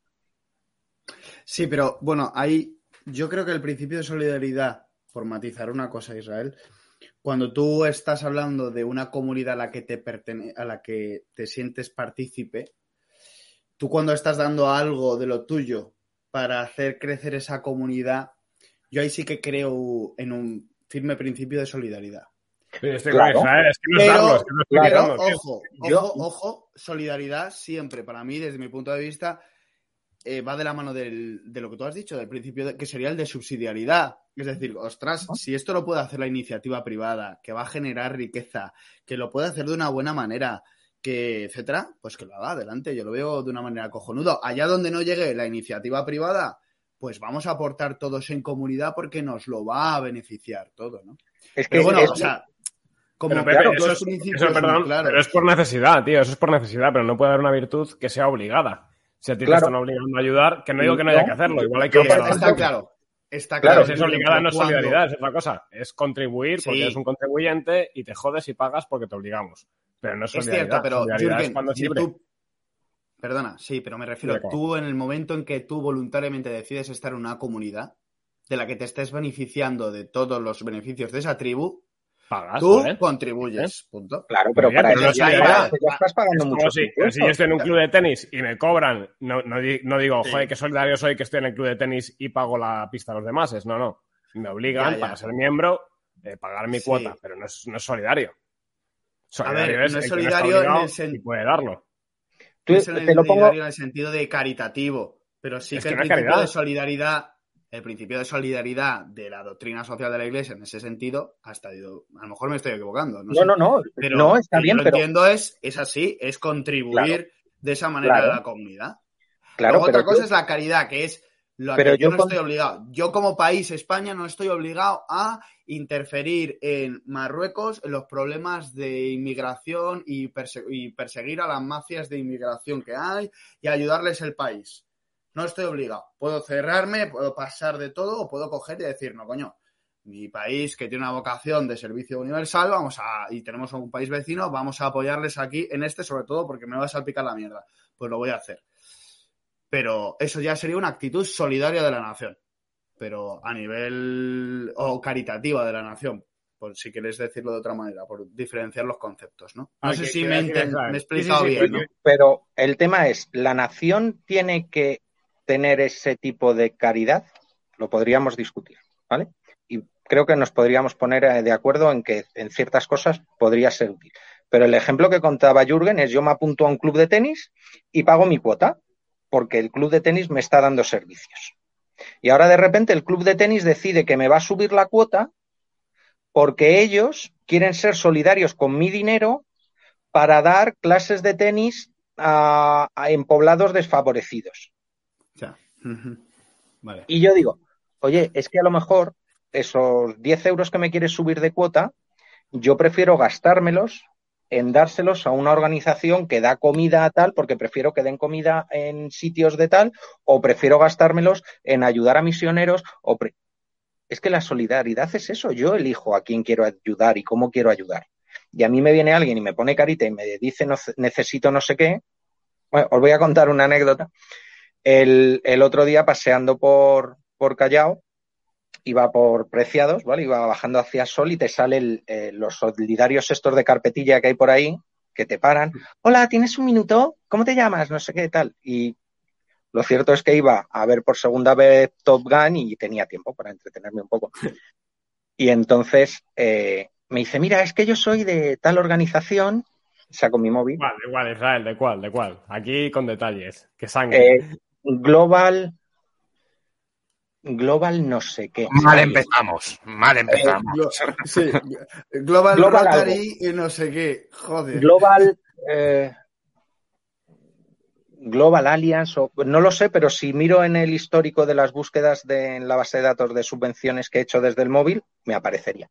Entonces voy y mientras ella va hablando, yo saco el móvil, me pongo a toquetear, pim, pim, pim, pim, y me- se me queda así, digo, no, no, sígueme hablando que te estoy escuchando, pero es que estoy buscando un dato. Y entonces meto su nombre en mi base de datos de subvenciones, me aparece, le doy, me sale el listado de las subvenciones que han trincado y le cojo, le doy la vuelta al móvil, digo, mira, ves, esta, esta es tu organización, ¿sabes? Aquí. Bien, pues esta organización ha cobrado, mira, todas estas subvenciones en los últimos cuatro años. Digo, yo no colaboro con ONGs que viven del dinero público. Se quedó la tía con una cara, diciendo, me va a tocar gilipollas hoy. Pero bueno, es que ya, ya estabas donando, coño, ya les habías donado. Yo ya donado. le- les había donado a ellos y a muchísimos más. O sea, muchísimos más. Eh, yo tengo catalogadas del millón y medio de subvenciones de la Junta de Andalucía. Millón y medio de subvenciones de la Junta de Andalucía. Desde el año 2018 hasta hace unos días de mayo, tengo separadas 230.000. ¿Vale? 230.000 que suman 4.900 millones de euros. Desde 2018 a algo de mayo. Y yo además, como yo tengo ese, ese punto de malicia, lo puse en Twitter desde 2018 a algo de mayo de 2022. Con la intención de que alguien me dijera, ah, pero es que en 2018 gobernaba la izquierda, el millón y medio no va a ser solo de, del PP, ¿no? Pues yo como en, en mi Twitter hay mucha gente eh, de izquierdas hay menos, pero de la derecha hay de amplio espectro, pues esperaba que alguien saliera con esa pregunta y digo, ah, sí, es verdad. Del millón y medio de subvenciones de 2018 hay que quitar, no recuerdo si eran 21.000 o 31.000. Las otras eran del 19, del 20, del 21 y del 22. sea, 4.900 millones que tengo catalogados en 230, en 290.000. O sea, fijaros si quedan. Es cierto que las que he descargado son las más gordas, para que os hagáis a la idea. De esos 4.900 millones, hay 55.000 que ya suman 4.300 millones. Pero todo esto es a entidades privadas, digamos, a ONGs, No, fundaciones. es- esto es a de todo. ¿Quieres los datos un poco por encima? Espera, dame medio. A mí, sobre todo, si alguno de los nombres, porque me gustan mucho los nombres, tío. Observatorio de la Mujer Gitana, eh, Observatorio Gitano de la Mujer, Gitanos observando mujeres, mujeres Ah, observando Ah, gitanos, bueno, pues esa, esa es la, te la digo ahora. De los Gitanos de Judea. en, en plan general, pues mira, tenemos eh, 1.068 millones concedidas a 14.683 sociedades limitadas. 924 millones a 2.299 asociaciones, fundaciones, federaciones, confederaciones, agrupaciones, ¿vale? Esas son las de chicha. 217 millones para sociedades anónimas. 114,7, bueno, 114 eh, millones 773.881,64 para personas físicas. Y ojo, aquí he encontrado una cosa muy curiosa. La mayor parte de esas ayudas corresponden a, a temas de, de ayudas, pues eh, por temas del COVID, ayudas que se dieron durante ese periodo, pues posiblemente autónomos y demás, ¿no? Y me llama mucho la atención que en el listado vas viendo a todos los que están cobrando esas ayudas y entonces ves que son 20.000, 20 y algo mil, 30 y algo mil, 40.000, 40 y pocos mil, 50 y algo mil, no sé qué. Y de repente, pum, 200.000. Pum. No, me encuentro una de 200.000. Miro el nombre y era un nombre muy extraño, así medio ruso, una cosa así y tal. Te vas a, a las bases de datos de, del mercantil y ves que es una señora que tiene una tiendecita de ropa en Boeu, en, en- iba a decir en Boeu, una tiendecita de ropa en Puerto Banús. Anda, qué curioso. Mm, ya que estás, pues ya que estás en Google, le das esa imagen, uy, qué niña más mona. Y ya pues la mente malvada de uno dice, esta es la querida de alguien. Esta es la querida de alguien. Y entonces te encuentras más abajo otra de otros 200.000 para otra niña también muy mona, también con tiendita de ropa en Puerto Banús, luego otra también para otra con una tiendita en Marbella en este caso, luego te encuentras con otro señor eh, que también con una tiendita también de ropa y a mí me sorprendía irlas viendo todas. Pues, como os digo, entre 20 y 55, 60 estaban casi todas. Y de repente veías 200.000, 200.000, 200.000, 200.000, pero así como redondos, ¿no? Y decías, tú, oye, ¿esto cómo canta, no? Nadie lo mira esto. No lo mira. Y la Cámara de Cuentas de Andalucía que está, a verlas, ¿no? A verlas venir. Y tú decías que querías nombres. Mira, pues es- dame Alguno, alguno gracioso. Marisol Gutiérrez Gómez. Eh, Lucía, Esteban. No, no, mira, por ejemplo, aquí tengo eh, Federación de. Estas son solo de Andalucía, ¿vale? Porque me habéis pillado con ello abierto. Federación de Asociaciones de Lesbianas, Tú, Gays, Andalucía, Bisexuales. perdona, Israel, Andalucía la tienes muy enfilada, ¿eh? Eh, Andalucía y Galicia han sido las dos comunidades autónomas más has citado en el... En el Ay, y Madrid, claro, porque, No, ay, eh, Madrid, Madrid, sí. Como ha habido elección. Bueno, y tengo también de Castilla-León, pero no había tanto. No, no, pero lo digo como... No, no, más, o sea, digo, por ejemplo, en A lo Castilla-León, mejor es porque está fundamentado que las tres comunidades Claro. autónomas son las que más gasto tienen. de en todos, 3.000, habrá un- ¿os acordáis que os he hablado de 3.200 y pico entes menores al municipio? Pues de esos 3.000 y pico, 2.800 o algo así están en Castilla-León. ¿Vale? Entonces, eh, uy, ¿qué, qué será esto? Me llama la atención, ¿no? Porque en el resto de sitios no hay. Y es un volumen como para tenerlo en cuenta, ¿no? Pues mirad, tenemos aquí Federación de Asociaciones de Lesbianas, Gays y Bisexuales. 12, 12 subvenciones por 234.000 euros. Federación de Asociaciones de Lesbianas. Ah, perdón, es la misma, que tiene otras siete más, o sea, habría que sumarlos. Es que cuando en la base de datos escriben mal alguna palabra, pues aquí, como han escrito de lesbianas todo junto, Asociación Azul Violeta, 48.000. Plataforma Antequera Solidaria, 130 y tantos mil. Eh, Fundación Didáctica 21, no sé lo que harán, 268.000. Oye, que a lo mejor hacen una labor buena, ¿vale? Yo no me voy a meter en si sirve o no. Asociaciones de padres, madres, tutoras de personas, nada, esas son pequeñas, nada. A ver, alguna con chicha. Esta. Fundación, joder, Fundación Museo Fundación Picasso. Málaga. ¿Vale? Fundación, Tiene ¿Qué? ¿Qué? Repite, perdón. Fundación Museo Picasso Málaga. Pues se lleva 17 millones y medio por un lado, más otros cuatro y pico por otro por el cambio de nombre. Si lo sumo y me dejáis un momento que me aparezca, eh, 21,800 ¿Sacan un Picasso nuevo cada año o qué? millones. 21 millones le ha entregado lo- en los últimos cuatro años la Junta de Andalucía a esta gente del Museo Fundación Picasso Málaga. Por ejemplo, vamos un poco más allá. Uy, se nos ha caído uno. Ay, qué lastimica. No, no, o sea, eh, se Ahora vuelve, ahora vuelve. Vale. Eh, García Lorca. Pues resulta que tienes la Asociación García Lorca, la Federación García Lorca, la Federación del Museo de García Lorca. Es un montón. Dices, oiga, ustedes no pueden hacer una que se ocupe de todo el legado de este gran hombre. No, tiene varias. Y me imagino que en el pueblo de García Lorca habrá un patronato de García Lorca. O sea, porque de verdad esto. Ah, mira, Organización de Mujeres Ciudadanas del Mundo. Ay, qué lastimita. Son pobres, les han dado 9.500 nada más. Fundación Manuel Alcántara, que no sé quién será, pero le han dado seis subvenciones por 140.000 eu- euros. Es el de, el de cuéntame, Ah. hombre. que hay que, hay que ayudarle. Agrupación de Defensa Sanitaria Ganadera. Pues oye, esta parece que puede tener una, una utilidad bastante sensata, 1.300.000.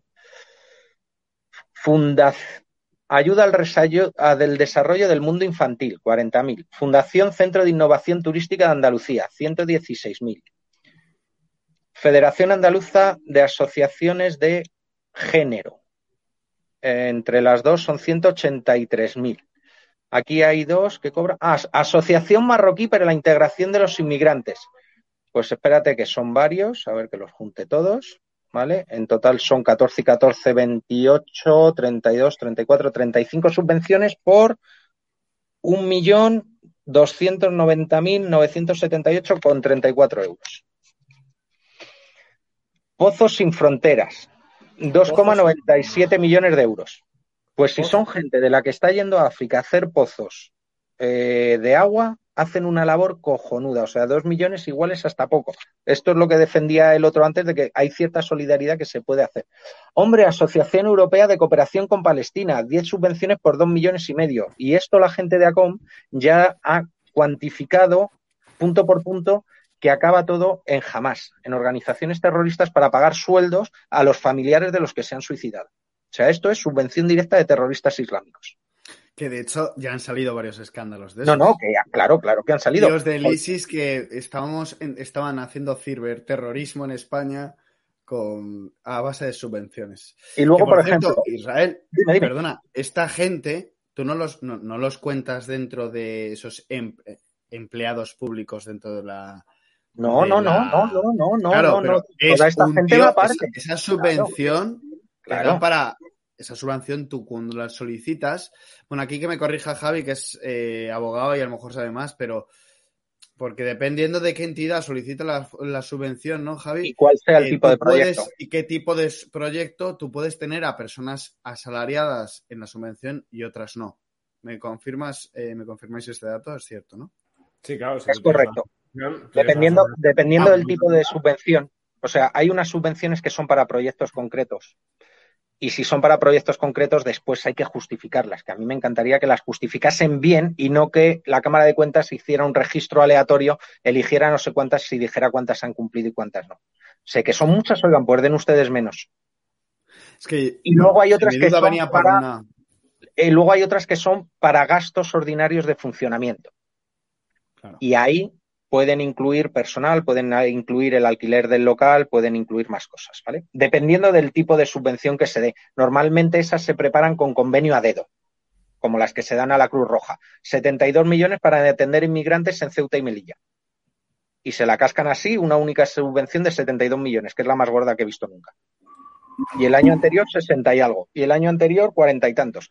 Eh, Cruz Roja Española se ha llevado 1.200 millones de euros de los españoles en subvenciones. ¿Es necesario? Os, lo pongo al revés. Vamos a ver. Si resulta que yo, entre las subvenciones que damos para, eh, para integrar a personas que vienen de fuera, las que he podido contabilizar, porque no os podéis imaginar el mare magnum que es, porque claro, el Estado da subvenciones, las comunidades autónomas dan subvenciones, los ayuntamientos grandes dan subvenciones, las diputaciones dan subvenciones, cada uno con un propósito y con un nombre y una convocatoria diferente, pero todas en líneas generales van destinadas a lo mismo. Si tú le estás entregando en los últimos años 500 millones de euros a Cruz Roja para estas labores, más otros 300 y 400 eh, y pico millones a los de ACEM, que también se dedican a este tipo de cosas, de, integrar a, inmigrantes, personas eh, que vienen eh, de otros países, etcétera, etcétera. Si tú estás dando todo ese dinero para que lo gestionen terceros y te resuelvan un problema, y es esa cantidad tan enorme de dinero, a nadie se le ha ocurrido decir, oiga, aquí tenemos un problema y esto lo tiene que gestionar el Estado para que el Estado controle los sueldos de los señores que están ahí dentro. Para que un diputado pueda coger y decir, oiga, me va a dar usted las cuentas del organismo que tenemos para atender a personas eh, extranjeras. Y me va usted a dar esas cuentas y me las va a detallar porque yo quiero saber en qué se ha gastado hasta el último céntimo. Porque si no, lo único que tenemos es que nos vamos a la web de Cruz Roja o a la web de, de ACEMO o cualquiera de estas y vemos la auditoría donde sí, proyectos en no sé dónde, gastos de personal, tal. No, no, oiga, yo quiero los desgloses de todo, lo quiero ver hasta el último céntimo, yo quiero ver su contabilidad, yo quiero ver la cuenta 413, lo quiero ver todo. Si eso, es que si yo tengo que entregar tanto dinero a que terceros me resuelvan ese problema, pues a lo mejor lo que tendría que estar haciendo es, oiga, voy a resolver yo, que soy el Estado, que para eso estoy, voy a resolver yo ese problema y lo voy a hacer con transparencia. ¿Qué transparencia tenemos en los dineros que estamos entregando a toda esta gente? Es más, ¿Por, qué, tenemos, ¿Por qué nos tiene que costar un chaval que está en un centro de, de menores? ¿Por qué nos tiene que costar entre 89 y 126 euros al día? 126 euros al día. Estamos tontos. Pero claro, hmm es que ese dinero se lo entregan a una asociacióncita que está en Rivas, que resulta que tiene a no sé cuántos y se están llevando no sé cuánto de ahí. Y al otro que tiene otra asociacióncita con una casita con otras ocho habitaciones para meter a otros no sé qué poquitos, pues ahí a ese se está llevando otro kilo y el otro de más allá tres kilos y el otro de más allá cuatro kilos. Es que es, acojonante porque les pones un sueldo de 40.000 pavos al, año a cada chaval de ese centro y te sale, te sale a cuenta. O sea, dices, oye, chaval, mira, simplemente porque no des por culo, te vamos a dar 40.000 pavos. O sea, vas a cobrar más que la mitad de los ingenieros de España. no, y al menos, pero al menos nadie abusaría sexualmente de él, ¿sabes? A ver, esa sería una, una, gran ventaja. Por lo menos eh, no, no, tendría que, que hacer eso para conseguir dinero. Pero eso ya se ha hecho, no aquí en España, en Reino Unido. En Reino Unido a todos los gitanos rumanos descubrieron que para que no robasen pues era muy interesante ponerles un sueldito con tanto por hijo, se llevaban unas pastas enormes, pero claro, descubrieron que el gitano rumano llamaba, eh, rumano y búlgaro, ¿vale? Perdonad porque he dicho solo los rumanos, pero no, principalmente son, son más búlgaros que los rumanos los que estaban concretamente en Reino Unido. Y los tenían calladitos pensando que así no delinquían. Pero lo que no se dan cuenta es que cuando tú a una persona le, le cae el dinero del cielo, tiene mucho tiempo libre para hacer maldades. Sí, sí, no, sí, yo lo decía de coña, pero, pero que vamos, que si estás dando 123 euros por día, por 365 días del año, son unos 40.000 pavos. Es que le podías poner un sueldo de puta madre al chavalín para decir, mira, ya está, es que me sale más barato.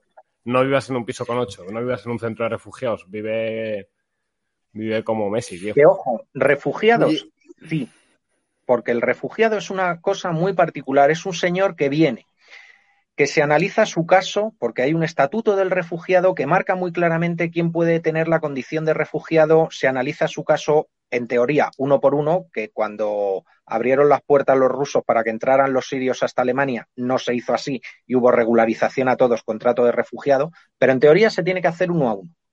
Y esos señores vienen huyendo de una guerra, son perseguidos porque son, eh, son gays en países musulmanes y hay que abrirles las puertas, o vienen de países de África donde son perseguidos porque son de la tribu incorrecta. Bienvenidos sean. Yo entiendo que como Estado tenemos que atender a esas personas que tienen esa condición especial. Perfecto. Pero hasta ahí. Pero hasta ahí. Más allá ya, el resto que es. Sí. Y una, y una cosa, Israel, aunque sea cambiando un poco de tema, pero dentro de. O sea, yo creo que es una pescadilla además que se muerde, se muerde la cola, ¿no? Todo este gasto público que se va engordando cada vez más del propio Estado y va generando una sensación entre la, entre la propia, propia población al ser tan confiscatorio de que emprender, que es en el fondo generar riqueza, es un, un riesgo, eh, el doblemente riesgo. No solamente por la, el riesgo de poner tu capital, sino que además que tienes el Estado que te está dando por culo constantemente. ¿no?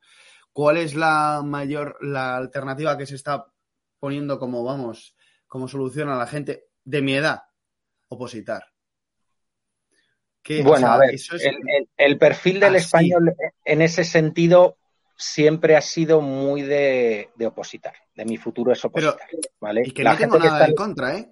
No, no, no. bien que la gente quiera prepararse una posición. Hay gente que tiene una vocación para ello. Tengo un montón de amigos que están en los cuerpos y fuerzas de seguridad de Estado, un montón de amigos que son que quieren ser profesores. Tengo un hermano que es profesor en el instituto.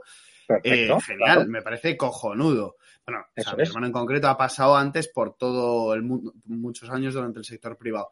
Pero que a veces la solución es acabar la carrera y ponerte a buscar ese trabajo en, al servicio del Estado, buscando esa seguridad porque dices, no estamos acostumbrados como sociedad a, ser, eh, no sé, yo no diría como es la, palabra productivo, pero sí a tener esa mentalidad quizá de, generar, de riqueza. de generar riqueza, de consumir riqueza, ¿no? O sea, hay años de luz. Es que tenemos, tenemos una mentalidad muy diferente a la que, por ejemplo, hay en Estados Unidos, ¿vale? Que tiene sus eh, riesgos también la mentalidad de Estados Unidos, ¿eh? que en España se vive de puta madre para un montón de cosas. hay que saberlo. España, es el mejor sitio del mundo a pesar de los gobiernos que tenemos. Hombre, perdón, lo, voy a, lo voy a decir mejor. España es el mejor sitio del mundo a pesar de los votantes que tenemos. Porque la culpa de que estén esos ahí son por los votantes. O sea, que a mí me hace mucha gracia cuando atacan a los partidos y demás. No, no, oiga, hay que empezar a atacar a los votantes y decirle al votante, oiga, usted es tonto. De verdad usted es tonto. A lo mejor lo hace de buena fe, pero su buena fe es de tontos. O sea, cuando llega el Partido Socialista y presenta a ella de candidato a las catalanas, yo dije, el tío que ha gestionado la pandemia con los peores datos mundiales de muertos por población, o sea que nosotros somos el 0,6% de la población mundial y hemos aportado el 2% de todos los muertos, o sea, tres veces más de lo que nos toca. Cuando yo veo eso, digo, este se debería dar un batacazo. Gana las elecciones, las gana. En Andalucía, 30 escaños, 30. Segunda fuerza el PSOE. O sea, y te quedas diciendo, claro. Y luego hay un, hay un periodista que no le puedo llamar a mí porque eh, más allá de Twitter nunca hemos hablado, pero a mí me cae genial, que es, es Vito Quiles, que no sé si os suena. Sí, algún contacto hay que ha hecho unos vídeos preguntándole a la gente, oiga, ¿usted quién vota? Y al que le decía el PSOE, oiga, ¿y usted por qué le vota? Y decía, no, yo en mi familia siempre estaba diciendo no sé qué. Oiga, pero usted sabe que han robado. Usted sabe que hay no sé cuántos condenados. Usted sabe... Sí, bueno, pero, pero roban todos. Sí, bueno, pero son los míos y siempre tal. Bueno, es que los otros lo van a hacer. Y esa es la mentalidad. De verdad, es que esa es la mentalidad del votante español. O sea, no es un votante eh, que sea crítico, no es un votante que mire los programas electorales, no es un votante, los programas electorales, que tampoco valen para nada, porque tenemos a un presidente del gobierno mm, que toda su campaña electoral está basada en mentiras. Pero no me voy a quedar ahí. El, el alcalde de Madrid, el señor Almeida, mm, llegó diciendo que iba a quitar el Madrid central de Carmena. Pues ahora tenemos Madrid Central mm, desde la Plaza de Toros de la, de la Venta hasta el Faro de Moncloa. Y, o sea, y por el norte desde el Hospital de la Paz hasta, hasta el río Manzanares. Pero también es que Israel, ahí hay un círculo vicioso. O sea, claro que mucha gente tiene esa mentalidad. Hay gente que desconoce, hay gente que es ideológicamente sectaria y hagan lo que hagan tal, pero también es que hay peña que vive de esto. O sea, todo este dinero es una. Claro, entonces, y hablamos de esto porque no hemos hablado, aparte de las subvenciones, luego tienes los contratos, cuántos contratos menores de menos de 18.000 pavos se están dando en ayuntamientos. Hablamos de muchísima pasta, digamos, seguro que tú manejas esa cifra también.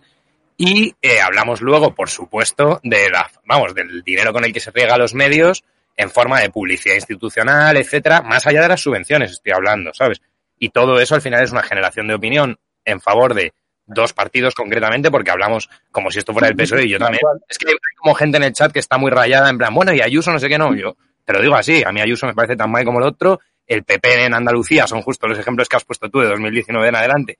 Y es obvio que lo estás criticando igual que lo otro. Entonces, que no es una cuestión de quién sea, si es que estamos hablando de una cuestión de casta política y ciudadano, no de PP y PSOE. Al menos eso es lo que yo estoy entendiendo o eso es lo que yo pienso, ¿sabes? No, no, es que es, que es tal cual. O sea, eh, la Comunidad de Madrid eh, hace, hace nada ha otorgado 7,5 millones de euros para las cuatro patronales eh, que hay en la Comunidad de Madrid, que se las van a repartir entre este año y el que viene. 7 millones y medio de euros para ello. Más luego les suelta 3,8 millones de euros a UGT y, 3,9 o 4,1 a comisiones obreras. Y a lo mejor lo he dicho al revés, y los 3,8 es de comisiones y los 4, me da igual. Me da igual, es que, es que esa es la jugada. O sea, es que están todos en lo mismo. O sea, están todos en lo mismo. Y cuando llega Vox en Castilla y León y anuncia un recorte del 50%, que no es el 50% de todo lo que cobran, sino que hay subvenciones que se han podido cargar enteras y otras por presiones del PP que han tenido que mantener enteras. Pero vamos, en el cómputo global es prácticamente les han quitado el 50%, 20 millones de pavos. Se les echa todo el mundo encima. Incluso ahora estaban diciendo los del PP que no, no, que eso había sido un anuncio de Vox, que no sé qué, que no se iba a llevar a cabo. Bueno, ya veríamos. Bueno, ya veremos. Porque luego está la realidad a la que te enfrentas cuando estás por detrás de la administración. Porque tú puedes llegar con muchas grandes ideas y te presentas en Andalucía y quieres cerrar todos los chiringuitos y descubres que no puedes cerrar muchos chiringuitos porque los mm, cabrones que estaban antes les han dejado presupuesto eh, para los próximos tres, cuatro y cinco ejercicios y entonces tienen una consideración de gasto plurianual para unos proyectos concretos que no te los puedes cargar hasta que no se acabe eso porque te arriesgas a que te lleven a un contencioso administrativo y te lo gane. Y entonces, cuando llegaba la época en la que se podía empezar a cerrar todo, que era en el 21 y en el 22, resulta que Juanma Moreno prepara los presupuestos y salen adelante con nuevos gastos plurianuales para todos esos chiringuitos. Pero si ha salido Alfonso Guerra diciendo que el PP no ha cambiado nada ni ha cerrado nada de lo que iba a cerrar y por eso ha vuelto a ganar las elecciones. Por eso ha vuelto a ganar las elecciones. Porque ha mantenido todo el entramado del PSOE.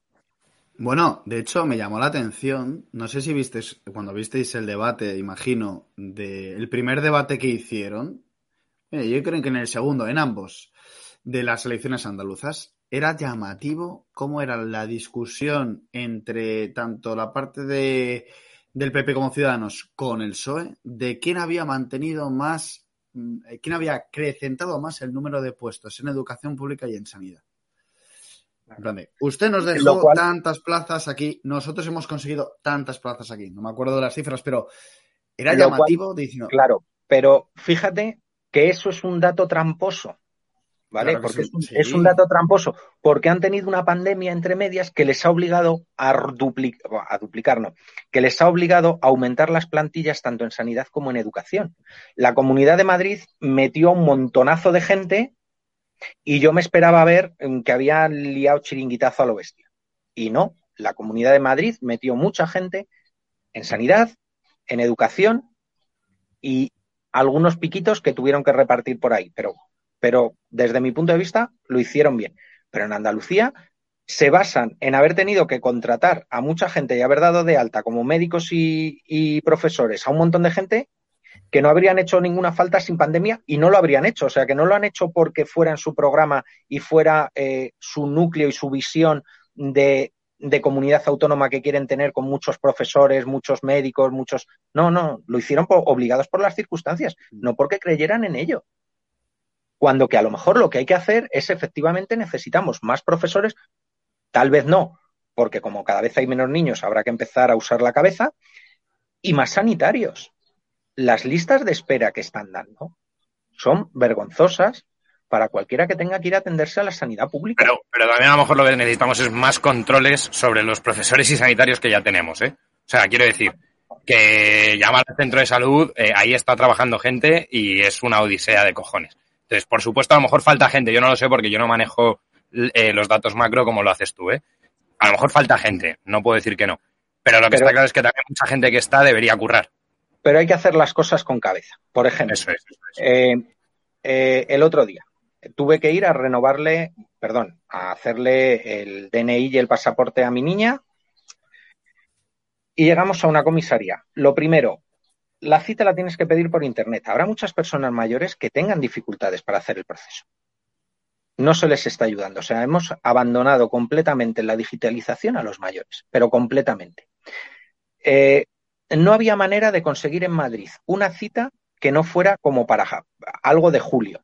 Y yo no, yo lo necesito antes eh, porque en julio no tengo intenciones de estar en Madrid, pero al final voy a estar, pero en principio no iba a estar. ¿Vale? Y entonces ya por fin encuentro una comisaría donde me daban cita para el 20 y algo de, de junio. Perfecto, la única que encontré de todas. Y me miré en Coslada, en Fuenlabrada, en Boadilla no había porque viene como una especie de autobús en Pozuelo que es grandísima, nada. Bueno, cuando llego allí me encuentro a un policía controlando el acceso para pasar por el arco y demás. Bueno, tiene sentido, lo puedo comprar. Me encuentro a tres policías hablando, que son los que te atendían, te miraban, te apuntaban que estuvieras con cita previa y entonces te anunciaban que ya habías llegado y luego te avisaban, eh, Israel, por favor, puede pasar a, por aquí, siéntese aquí, espera un momentito. ¿Por qué cojones tengo ahí a tres policías parados? Eso no lo puede hacer un personal administrativo de una, de una contrata. Y esos tres policías están en la calle. Porque yo entiendo que un policía tenga que hacer el DNI porque es una cosa muy seria, tenga que hacer un pasaporte porque es una cosa, oye, que requiere su tal y mejor que me lo haga un policía. ¿Vale? Que evitemos el riesgo de que haya personillas por ahí tocando esos datos. Lo compro. Pero ¿para qué tengo a esos señores ahí? Es más, ¿para qué necesito ese personal? Que yo voy a una, a una de mis oficinas bancarias, pongo mi DNI, me asigna un número, me aparece una pantallita y me manda a un puesto.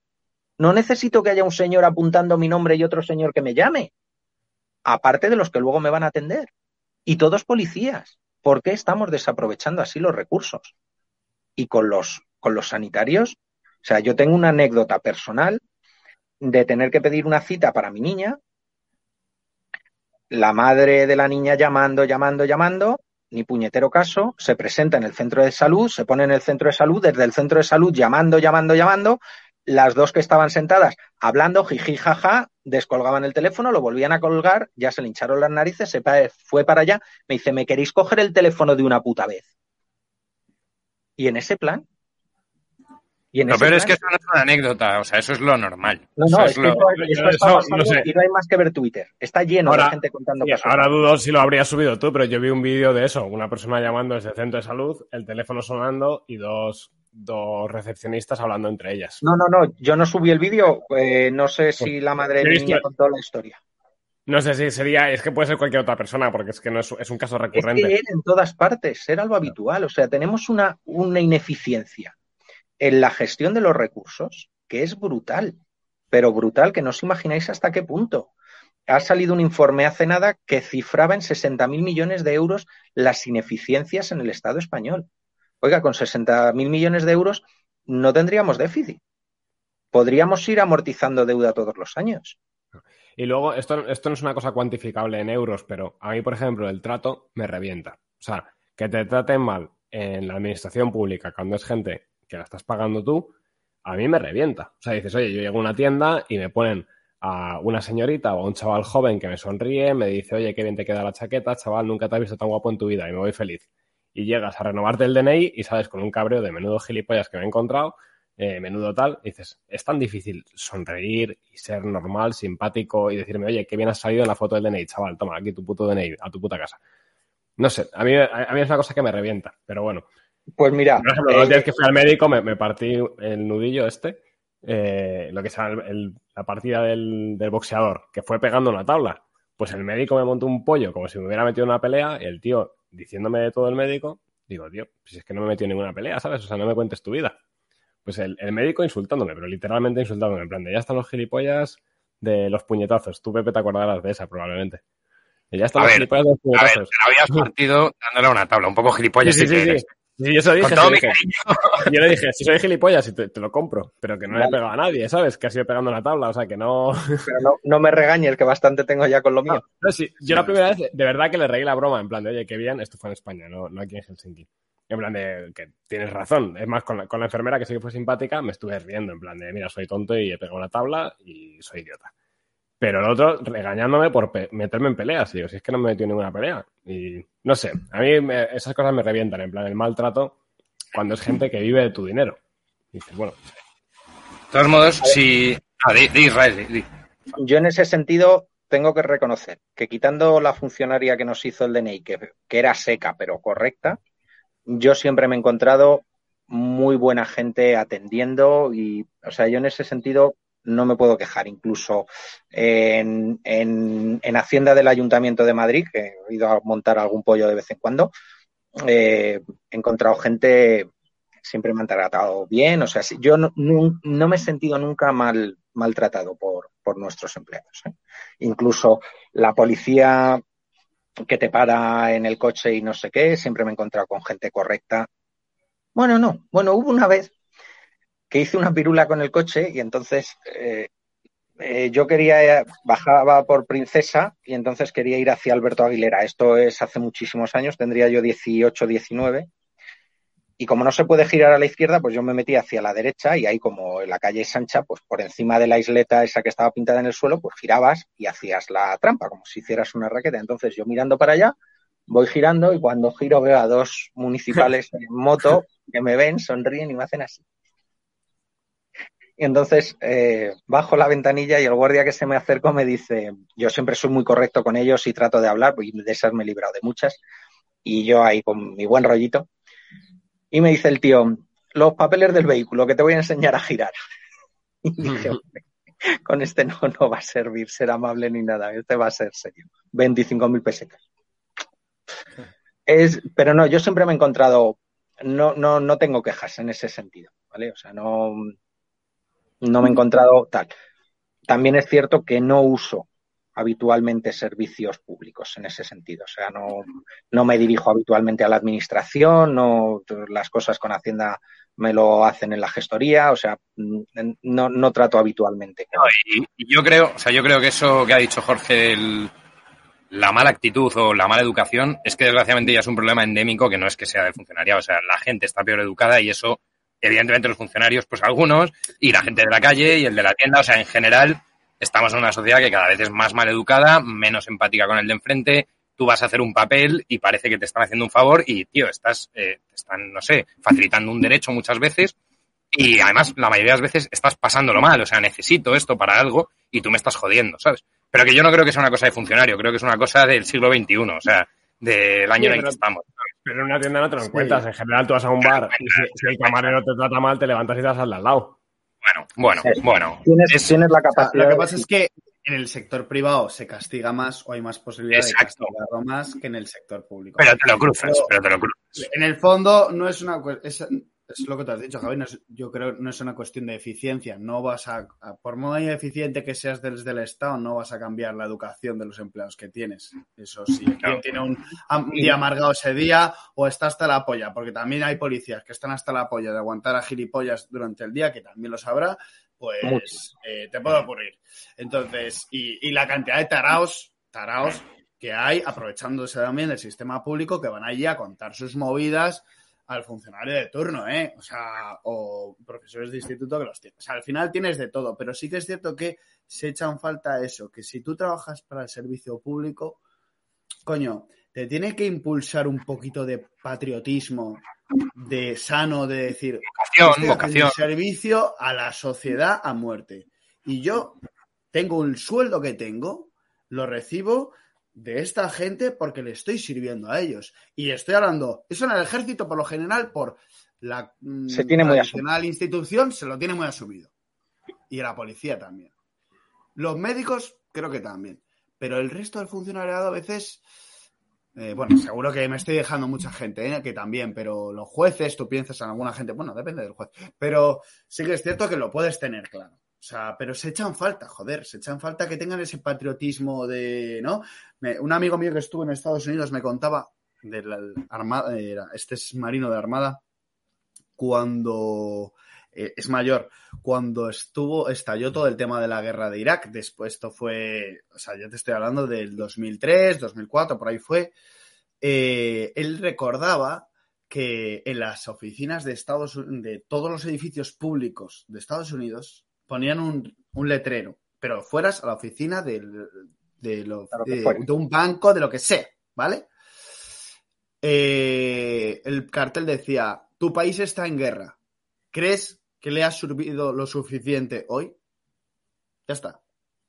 Una máxima que te recuerda tu sentido de servicio. No es ninguna obligación, pero es un, un motivo. Un motivo que.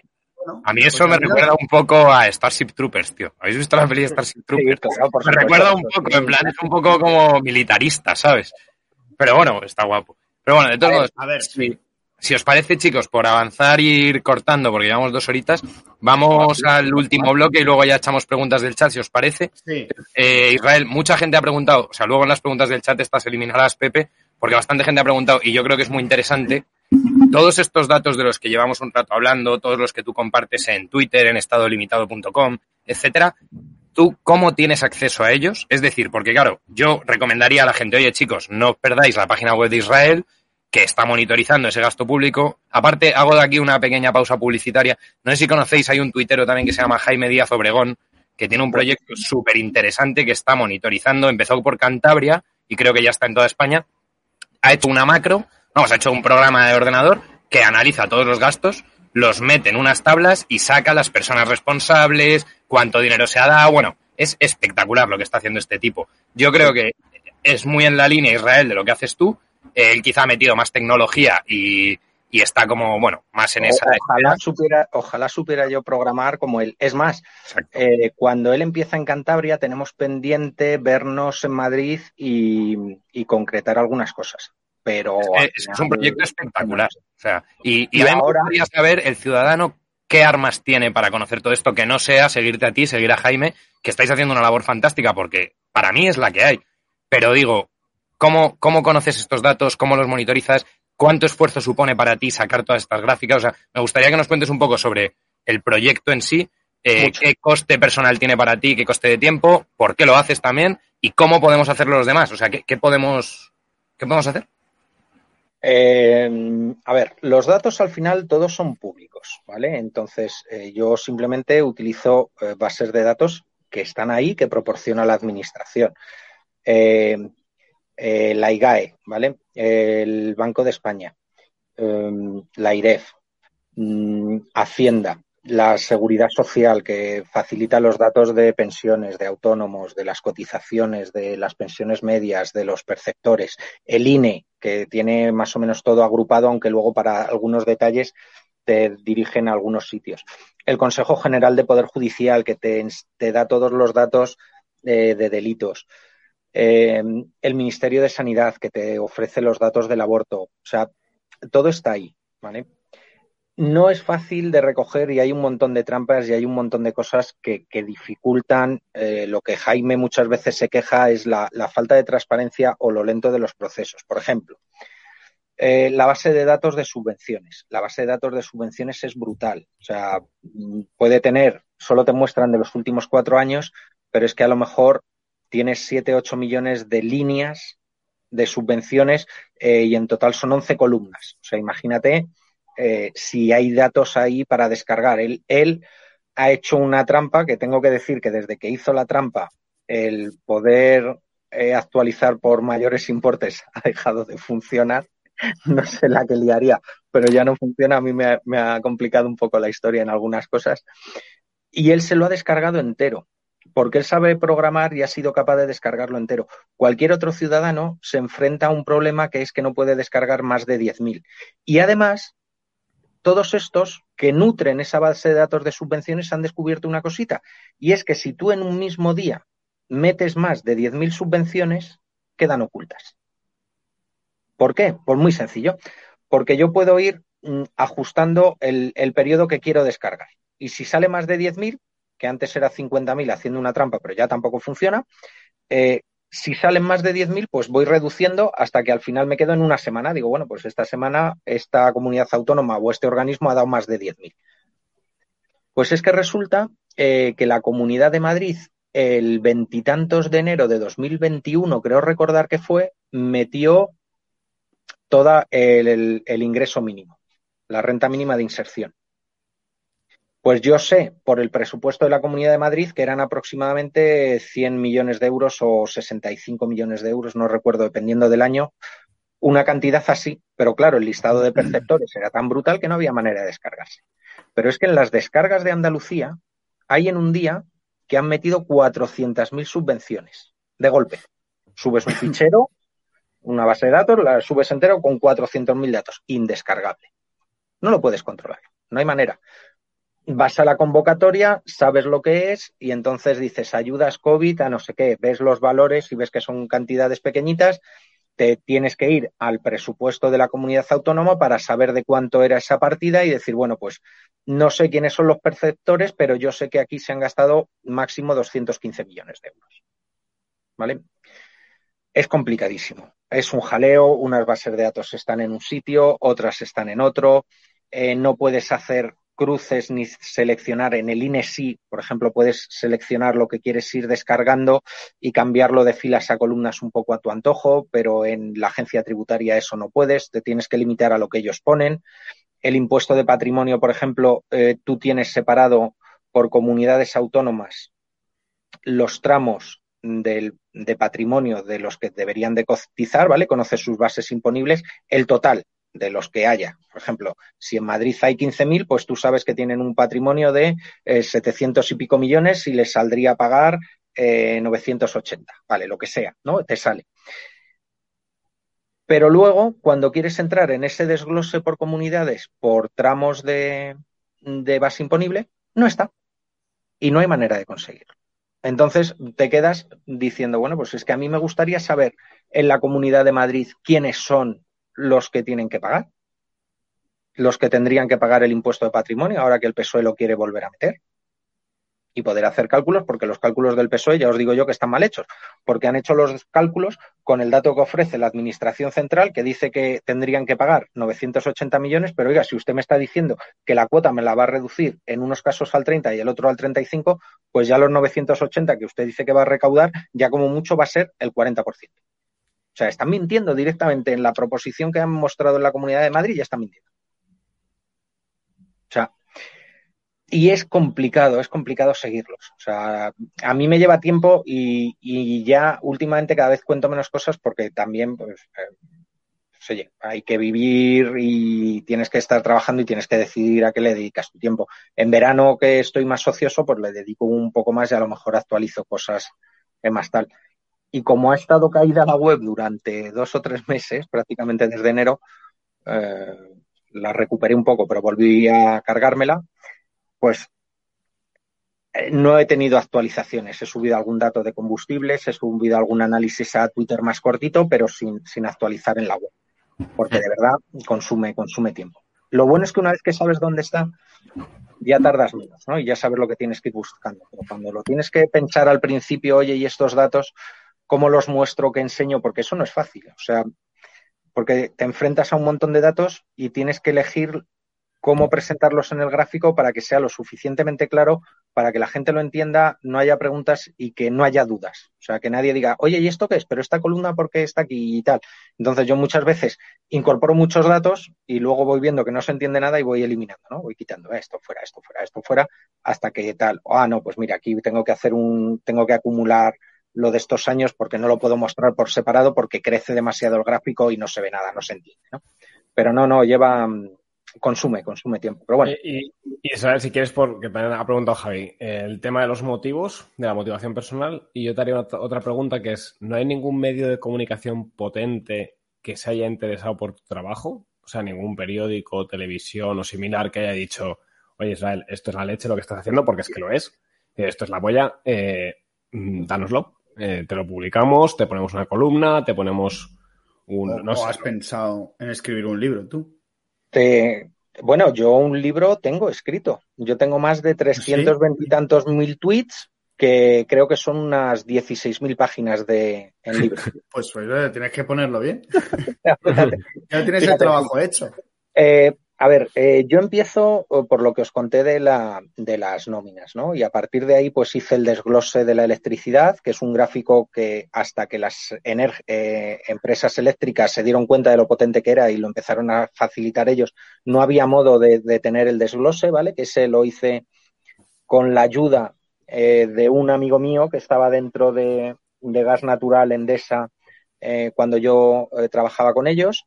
Y entonces, pues bueno, pues le, me echó una mano para, explicarme todo lo que iba dentro de, del gráfico de la luz, que si entráis en mi web en el, apartado de cuánto cuesta en gráficos, pues ahí los, los tenéis desglosados. Están anticuados, pero las partidas más o menos eh, se han mantenido, ¿no?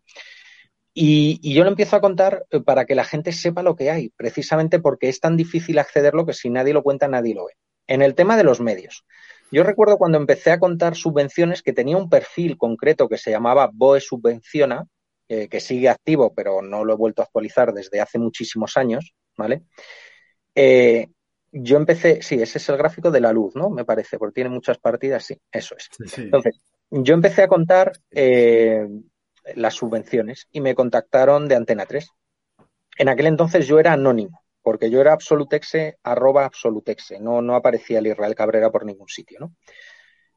Y, les dije que sí, que si me mantenían anónimo y dijeron, ah, sí, porque aquí hemos entrevistado a no sé quién. Voy a decir Barbie Japuta porque me suena que fuera ella, pero a lo mejor no era ella y la habían entrevistado como de un modo igual, eh, que se veía como mi figura moviendo, en, se veía la pantalla y yo iba moviendo el ratón, pero se veía mi mano, pero no se me veía a mí y tal.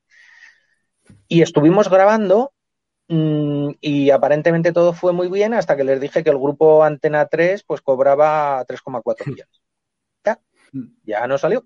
Yo no llegué a ver nunca. Si lo sacaron, yo no lo vi. Y la persona que me contactó, una chica encantadora y muy amable conmigo, nunca me dijo, oye, que lo que hemos grabado va a salir mañana o sale pasado o, mm, o lo hemos emitido en directo y, Nunca lo Israel, hombre, hombre de poca fe. Esto, esto sale en unos días y todavía no estás. Hombre, contando que esto debió de ser como en 2012 o 13. Pues, están terminando, están terminando la. Es que la edición es jodida. Es jodida. Claro, para asegurar tu anonimidad. Y, luego, eh, sobre los medios de comunicación. Yo recuerdo que hubo alguien que cogió uno de mis gráficos, le borró el grifo, porque yo el grifo lo colocaba arriba a la derecha siempre, ¿no? Y entonces borró el grifo y subió el gráfico como suyo, periodista. Claro, en aquel entonces no había mucha gente haciendo gráficos en Twitter y mis gráficos eran como muy... Tú veías un gráfico y aunque no vieras mi grifo decías, este, este es de Israel. Igual que si ves los gráficos del maestro Conbarro, dices, este gráfico es de Conbarro, aunque le quiten eh, su Conbarro que pone, ¿no? Y entonces, eh, a partir de ese día, mis gráficos llevaban marca de agua y ya está, problema resuelto. Y sobre el tema de los medios de comunicación, eh, yo tengo muchos amigos que están en medios. O sea, yo tengo muchos amigos que siempre me dicen, oye, que quiero hacer un artículo con esto. Yo les facilito toda la información, todos los que me conocen y vosotros ahora eh, os podéis dar por aludidos, saben que pueden usar mis gráficos libremente, meterlos donde les dé la gana, usarlos como quieran, si necesitan algún aporte adicional, porque yo tengo la fea costumbre de no incluir eh, el, origen de los datos, que además es una cosa eh, como mía de marca personal de que la gente diga, no, no, si es un gráfico del grifo es que es bueno. No sé de dónde salen los datos, pero bueno. ¿Vale? Para que, eso de. Y las fuentes, y las fuentes. Está feo que no estén, pero, pero decidí hacerlo así y, lo mantengo. Y entonces muchos medios sí que los han utilizado. la primera vez que yo hice el gráfico de, de la EPA, del desglose de personal, salió a lo bestia en el mundo. ¿vale? Pues me lo pidió una persona que trabajaba allí y le dije que sí, sí, sin ningún problema. O sea, yo a toda la gente que conozco que me dice, oye, los quiero usar, los tal, y sin usarlo. A mí hay gente que me, que me manda de repente un mensaje, un mensaje directo en Twitter o tal, o si tienen mi WhatsApp por WhatsApp, oye, estoy en la universidad y mira, y me saca la pantalla de su profesor con un gráfico mío, ¿no? O estoy en un máster de no sé qué y mira lo que estamos viendo. O sea, este tío está con todo lo que, con todo lo tuyo, ¿no? Me, me lo han pasado algunas veces algunos medios me han ofrecido y en algún momento he hecho colaboraciones con algunos medios. Pero al final es que no, no salgo rentable. En el sentido de, si no me vas a pagar, publico en mi web. O sea, no te voy a dar mi trabajo cuando tengo mi propia web y me cuesta alimentarla. Si me vas a pagar, nunca he pedido nada, o sea, lo que me han ofrecido. Ha habido algunos que me decían, ah, pues te doy 50 por artículo, hay otros que me han dado 150, hay otros que me han ofrecido 100 y me han pagado 100, otros 120.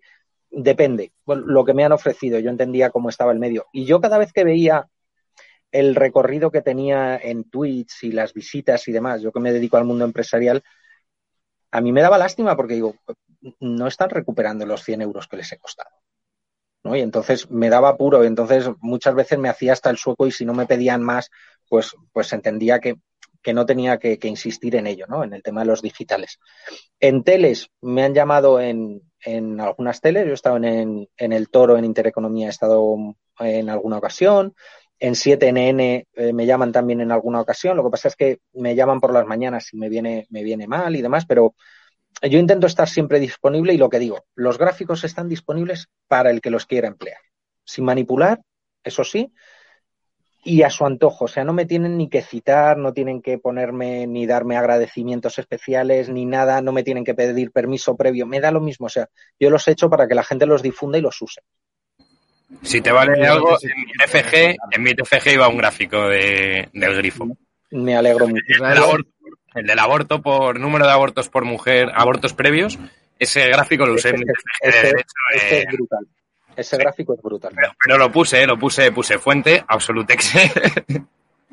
Claro, luego la gente entra y además es que me lo guardo también porque, porque cierra muchas bocas, ¿no? Ah, me voy a creer yo los datos que pone un, un bicho azul de Twitter, ya sabéis cómo son las charos.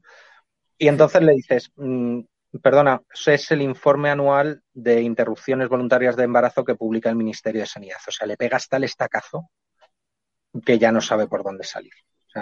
Y en estos días, con, con, con, la anulación de la sentencia Roe versus Wade en Estados Unidos, se me ha llenado mi, mis menciones de gente que utilizaba mis gráficos para sacudir a todas las que estaban diciendo que era un despropósito, que era no sé qué tal, y me encanta verlo, o sea, me encanta decir, oye, qué, qué útil. El hilo que hago anualmente con el tema eh, se ha retuiteado en esto, en este mes, pues casi tanto como en, en, la fecha que lo publico. O sea, y al final eso es lo que me llena, más que alguien me pueda decir, oye, pues te doy 100 euros porque me escribas algo tal, a mí me vale con eso. O sea, no, no necesito mucho más. Tema, y si me dices tema, que a ti te ha servido bien, para tu trabajo, me alegro un montón. Sí. Te podemos dar una pequeña exclusiva de ese tema. Si vas bien de inglés, tendremos un programa. En breve es bastante top, pero. Bueno, pues a ver si, a ver si me en inglés. Fenomenal. Una, una, exclusiva por aquí. Mola. Oye, vamos a preguntas. Vamos allá. Sí. Efectivamente. Vamos a hacer algunas preguntas, Israel, que han salido en el chat. Vale. Y ver, yo las voy a intentar filtrar porque hay algunas que más o menos ya han salido. Y la primera es la de Pirata, que además es uno de, los, de nuestros ignotos. Está en el equipo, vamos. Eh, ¿Tú crees que España tiene potencial suficiente eh, haciendo bien las cosas, dice, ¿no? Como para saldar su deuda en 10 años? No. En 10 años no. Impensable. O sea, por una razón muy sencilla. Nosotros tenemos una deuda ahora mismo, eh, os lo voy a decir de cabeza, me parece que es un billón cuatrocientos mil y pico billones de euros. Podéis ir a la, al informe 11.9 del Banco de España, que es el que ofrece el dato, pero ahí se computa el total de pasivos, no solo la deuda que se controla bajo el protocolo de déficit excesivo de Bruselas. Y el total de pasivos del Reino de España es de dos billones. Por primera vez en nuestra historia, con Pedro Sánchez hemos superado los 2 billones de euros en total de pasivos del Reino de España. En 10 años no se puede bajar. Eh, por ejemplo, las, eh, los ayuntamientos a los que Montoro embridó y mucho, obligándoles eh, por las reglas fiscales que ahora se han, se han suspendido, bueno, se han suspendido sus consecuencias, las consecuencias de saltártelas, consiguió que desde el año 2013 aproximadamente los ayuntamientos que acumulaban 44.000 millones y pico de, de, deuda, de millones de euros de deuda, lo hayan bajado hasta el año 2020 prácticamente a la mitad, a la mitad, ¿vale? Estaban en 21.000 millones. Este año, ahora se llevan las manos a la cabeza porque, ah, sorpresa, los ayuntamientos por primera vez en 10 años han aumentado su deuda. Coño, claro, si les has, les has dado libertad para que se salten el techo de gasto, para que se salten la regla de déficit, para que se salten la estabilidad presupuestaria, ¿qué es lo que han hecho? Gastar.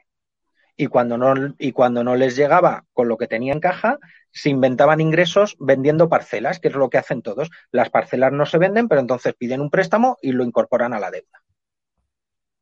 Y así están. Y así nos ha pasado como dos mil millones nuevos que han metido esta gente, de golpe y porrazo, y ya está, sin preocuparse. Y en esas estamos.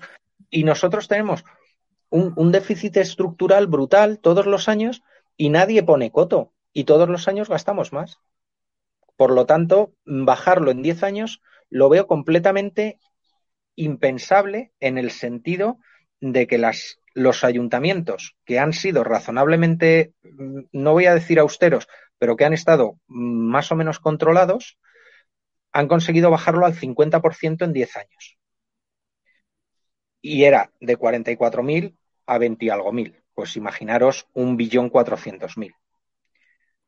Que si lo bajamos a lo que nos obligaba el Tratado de Maastricht del 60%, y nuestro PIB va creciendo, porque hay dos maneras de reducir eh, la deuda o la bajo nominalmente o disparo el PIB. O sea, tengo las dos opciones.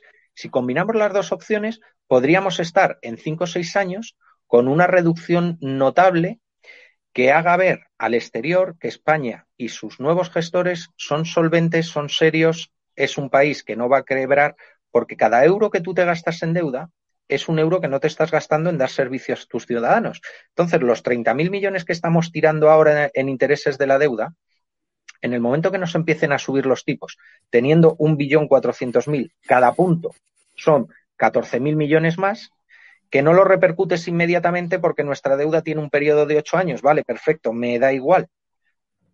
Pero los inversores verían que España puede ser un país serio, un país solvente, un país que no les va a saquear lo que produzcan y podrían venir pero no se hace. Y entonces no, no sucede de esa manera y frenamos la inversión, lo frenamos todo y ralentizamos todo.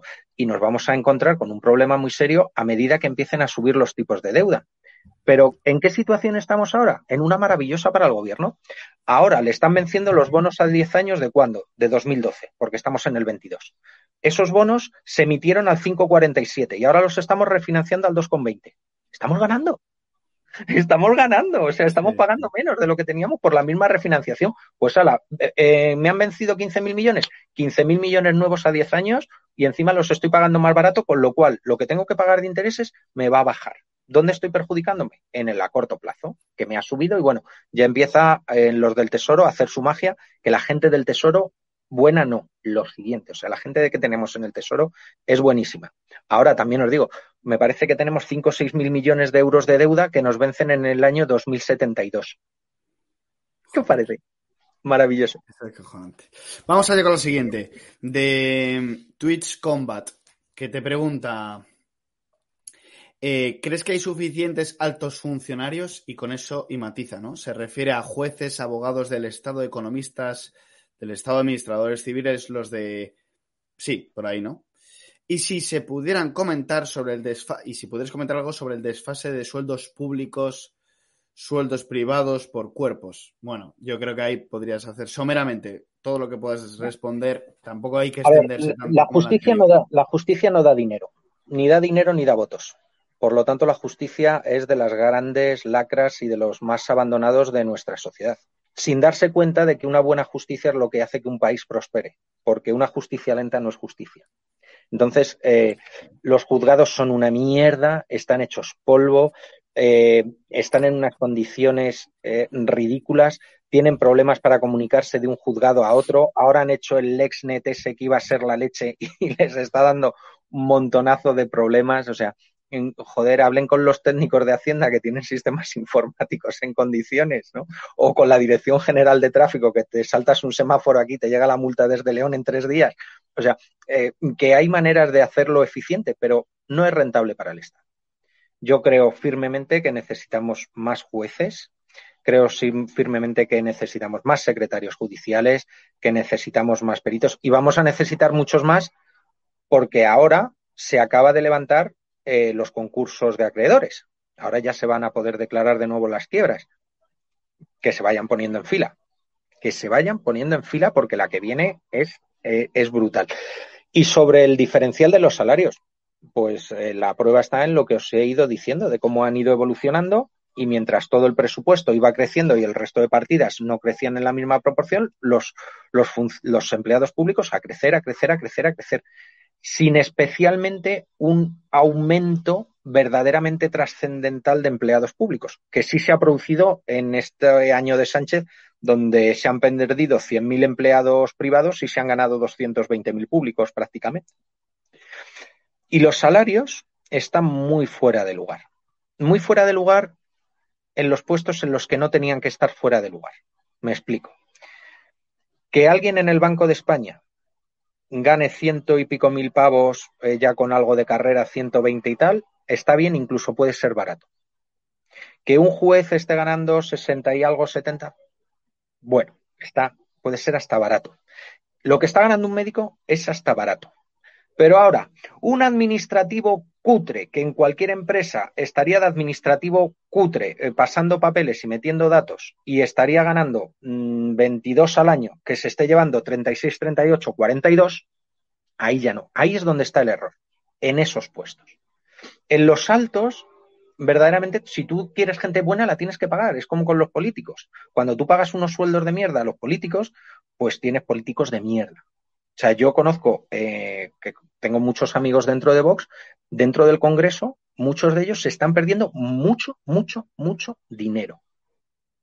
En la Asamblea de Madrid, que tengo muy buen trato con ellos también, hay unos cuantos perdiendo bastante dinero, porque el sueldo de los diputados de la Asamblea de Madrid, que es la más austera de todas, es una mierda. 3.500 pavos para un diputado raso. Claro, luego ves que meten al Serine en Valle Este, que ni habla español y es mantero, se ve con 3.500 y es el rey del mambo, pero si tú quieres, pero si tú quieres a gente buena que sepa gestionar, que haya gestionado, que tenga buenas ideas, venga del sector público, del privado, te tienes que pagar en condiciones. Claro, si tú quieres tener dice, venga, pues yo quiero tener a un economista que sea la caña, me lo llevo de la CNMV, que son más baratos, me lo llevo del Banco de España, venga, pues, eh, ¿qué son? ¿130.000, 140.000? Pues venga, 140.000. Oiga, no, que, para estos puestos, usted como diputado más pertenecer a la comisión, usted se va a llevar 68.000 o 72.000. Pues no, pues me quedo donde estoy. Israel, ¿qué, ¿qué te parecería, por ejemplo, en esos casos, que cobraran los políticos de acuerdo a lo que cobraban antes de entrar en el cargo? Yo lo he dicho. Lo he dicho cobra lo mismo más un 5%, un bonus de servicio social. No, usted cobra lo que cobró el año pasado más lo que haya subido el IPC. Y si usted no estaba ganando nada, va a cobrar el salario mínimo. El A favor. Y mañana te traes al Pablo Isla y le pones a gestionar y le tienes que pagar 30 mm, millones de pavos y te han salido baratos. Y te han salido baratos. Podía no ser una idea, ¿eh? Pero sí, sí, no, no, no, no, yo no tengo ninguna duda. Es más, te voy a hacer algo mejor. Yo cogería y les triplicaría el sueldo a todos los políticos para que no hicieran ni una puta ley. Ni una. Que no tocaran ni una coma, que se quedaran en sus casas, rascándose la barriga. Y os aseguro que iba a ir todo absolutamente mejor, prorrogando los presupuestos. El, periodo que estuvimos gobernados por un bolso y, luego el periodo que estuvimos sin gobierno, que fue la gloria de España desde 1980. O sea, nunca habíamos estado tan bien. Claro, claro, porque tú prorrogas el presupuesto, no puedes subir impuestos, no puedes hacer tal, los gastos que tenías mm, los tienes que ajustar, las inversiones que se hicieron las tienes que hacer nuevas, las que no te hubieras gastado, y oye, todo fantástico. Y no hay actualizaciones de me voy a gastar, voy a incrementar, voy a no sé qué. Eso lo haces dos o tres veces prorrogando presupuestos y dices, coño, qué bien, qué bien va todo. Y pista. Vamos a ir con la siguiente, Israel.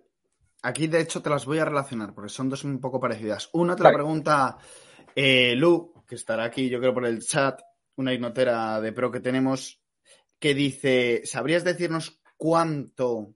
Claro, eh, cuánto dinero se podría ahorrar en gastos que son verdaderamente innecesarios y si habría alguna manera de calcularlo. Bueno, eso en el fondo un poco lo que haces constantemente, ¿no? Pero eh, ¿tendrías algún dato? Sí, vamos a ver. ¿Arriesgaría? Eh, yo tengo datos a nivel de comunidades autónomas. ¿vale? A nivel de comunidades autónomas, yo en mis mejores sueños he conseguido de los 220.000 millones que se gastan, quitar aproximadamente 40.000 y solo lo notarían los que viven del cuento, ¿vale? Sin tocar sanidad, sin tocar tal. Si te metes fríamente en los presupuestos de sanidad y educación, que son los que más chichas se llevan, y empiezas a usar eh, términos de eficiencia que, tienen, que tienes en el sector privado, podrías reducir bastante. Por ejemplo, eh, la Comunidad de Madrid, para hacer las asignaciones que le paga a los hospitales de gestión privada, hace un cálculo en función del ratio de habitantes hace un ratio por los habitantes a los que ese hospital en teoría va a dar servicio, le pone un precio a cada uno de esos habitantes y esa es la cantidad que le entrega. ¿Vale? Bien, pues eh, resulta que si tú extrapolas ese dato a los hospitales públicos como La Paz, el Gregorio Marañón, el Ramón y Cajal y lo comparas con el de la Jiménez Díaz, el Hospital de Valdemoro y no sé qué, descubres que mientras que el ratio para unos es de 1.700 y pico, al de Valdemoro le están dando 370 por cabeza. Posiblemente el de Valdemoro no tenga las especialidades del Gregorio Marañón ni sea tan, tan eficaz y tan eficiente como es el Gregorio Marañón. Pero la Jiménez Díaz recibe mucho menos y es de los hospitales mejor valorados que hay. Entonces, dices, oiga, si la Jiménez Díaz, el dato este no lo recuerdo, así que voy a poner un valor aleatorio si la Jiménez Díaz está haciendo esto por 1.100 euros, ¿por qué usted se tiene que gastar 1.900? Entonces, vamos a ver cómo reducimos la eficiencia. Hay unos informes maravillosos de, sanidad de la Comunidad de Madrid donde se mira la eficiencia de los hospitales y es que la Jiménez Díaz gasta hasta menos agua por, por paciente hospitalizado y hasta menos luz. Tiene a los pacientes menos tiempo ingresados, con lo cual puede tratar a más gente en un día y medio, o sea, la media en los hospitales públicos era de 6,2 o 6,3 y la Jiménez Díaz estaba en 5 con algo. Estos son datos de 2018. Pues claro, mm, si tú estás ahorrando prácticamente, no llega a un 20%, estás ahorrando un 18%, pues es un 18% más de pacientes que puedes llegar a tener. Por eso es tan eficiente, por eso les va tan bien. O sea, si luego entraras ahí, a lo mejor consigues arañar mm, otros 10, 15 o 20 mil millones. No lo sé. Habría que ir punto por punto y mirando puesto por puesto y ver qué es necesario y ver qué no es necesario.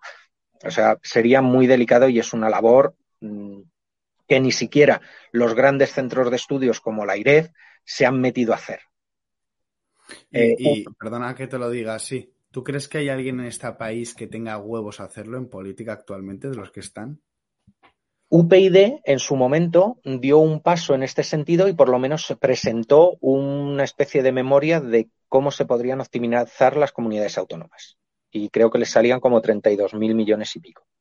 Solo comunidades autónomas, que luego tienes los ayuntamientos y luego tienes la Administración General del Estado. ¿Vale? En la Administración del Estado, General del Estado, hay mucha chicha que cortar. O sea, los 500 millones de Irene Montero de entrada son prescindibles todos. Y como los de Irene Montero, hay un montón de sandeces de la Agenda 2030 que son prescindibles completos. Eh, la Comunidad de Madrid se gasta 65 millones en unas partidas de, de promoción económica, cultural y educativa más luego un programa específico de otros sesenta y tantos millones de promoción, eh, de promoción, se llama así secos. Son 120 millones. Pues posiblemente de esos 120 millones hay cosas que sí se necesitan hacer con esas partidas de promoción. Por ejemplo, eh, tienes que informar de cosas que se están realizando, de, nuevas aperturas de vías de metro, de no sé qué. Tienes que, darlo a conocer, vale. Pero no 120 millones de pavos. ¿Vale? O sea, si, si te pones, encuentras en cada presupuesto un 10, un 15% que te podrías cargar sin que nadie lo notase. Sin tocar nada esencial, ¿vale? Sin tocar nada esencial. Cuando digo esencial, digo, no toco educación, no toco sanidad, no toco las pensiones. Y del resto de cosas, obviamente, no tocaría justicia porque bastante hacen con lo que tienen y habría que dotarles más. O sea, que, el hacerlo eficiente no quiere decir que es que lo voy a reducir todo, no, no. Quiere decir que hay que quitar lo que no vale para nada y hay que darlo a lo que necesitamos. Ahí estamos. ¿Vale? Vale. Y, y, la, y, relacionada con esta pregunta sobre el gasto público que le hace Talaverano, eh, ¿tienes datos comparados en, del gasto público actualmente en España con quizá otra época eh, quizá, por ejemplo, durante la época del franquismo. Sí, tengo. Eh, por ejemplo, a finales del 78, ¿vale? Eh, ya no era franquismo, pero lo podemos considerar dentro de, Franco, porque, o sea, vale, acababa de tal y estos estaban dando sus primeros pasos y digamos que recogían la estructura que había, ¿vale? Había unos 780.000 funcionarios. Eh, ahora tenemos 3.200.000 en la época de la informática.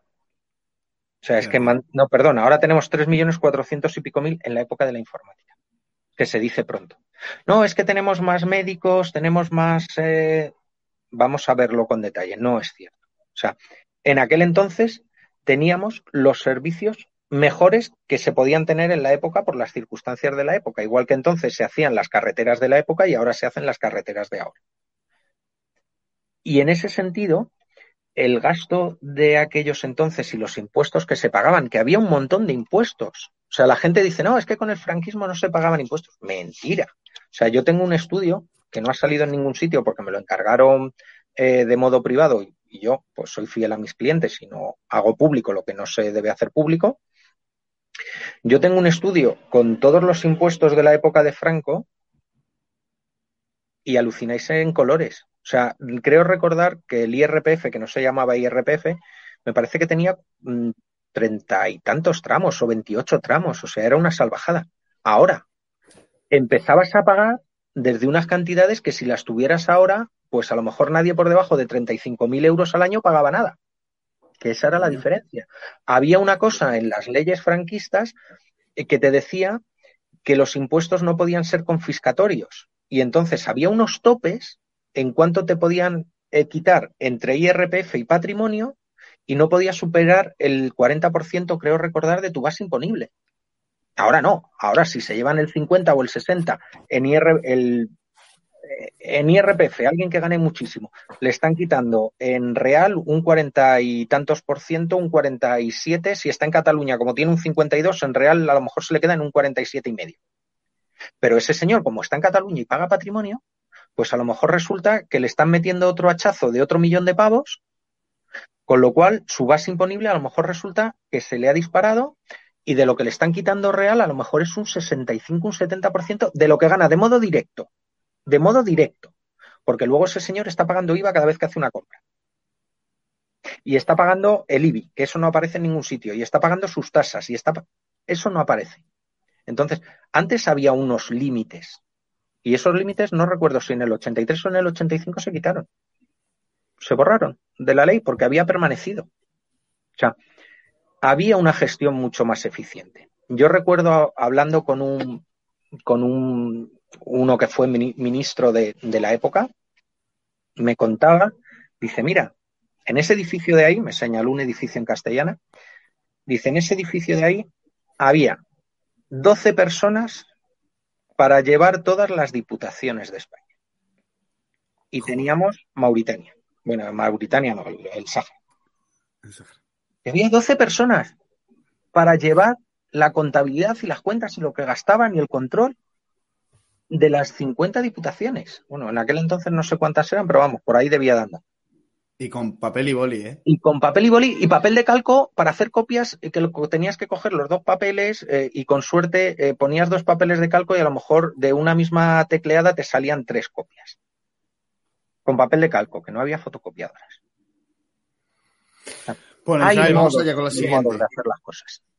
Sí, hay efectivamente. A ver si eh, ahora vamos a hacer algunas rápidas, así muy breves como de respuesta ahora. Así que brevedad te pedimos también como. Perdona, que, yo me, vengo arriba. No, no, no, que va, que va. Lo has hecho muy bien. Eh, te preguntan Antonio CM, ¿no hay ningún estudio del día eh, de liberación fiscal comparado con los sueldos y por países? Eh, comparado por países no me suena. Yo sé que el día de liberación fiscal, que lo hace mi amigo Diego de la Cruz, o por lo menos lo venía haciendo él, cae como el veintitantos de julio, dependiendo de dónde vivas, eh, a lo mejor se te va hasta primeros de agosto casi, que estás trabajando netamente para el Estado. sea, eres, eres su esclavo, sin ninguna duda. Todo lo que has producido hasta ese momento es para ellos. Todo lo que has ganado es para ellos. Y a partir de ahí te dejan las migajas. Sí que sé que se ha comparado con otros países, ¿vale? En Estados Unidos sí que sé que se hace, no recuerdo cuál es la, la fecha y en la que ya estás liberado, pero sí que sé que es un estudio a nivel internacional, pero de cabeza no, no tengo los datos.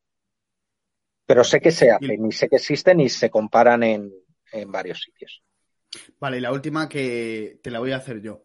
Eh, eh, ¿Qué futuro crees, futuro real, eh, de este sistema de pensiones tiene España actualmente? O sea, ¿cuál Se es el sonríe. futuro? Israel se sonríe, como diciendo, abro, abro Bueno. este. No, ¿Abre melón o, dice, o dice el cachondo, brevemente? dice, O sea, brevedad. Me pide brevedad y me dice, ¿qué futuro tiene el sistema de pensiones?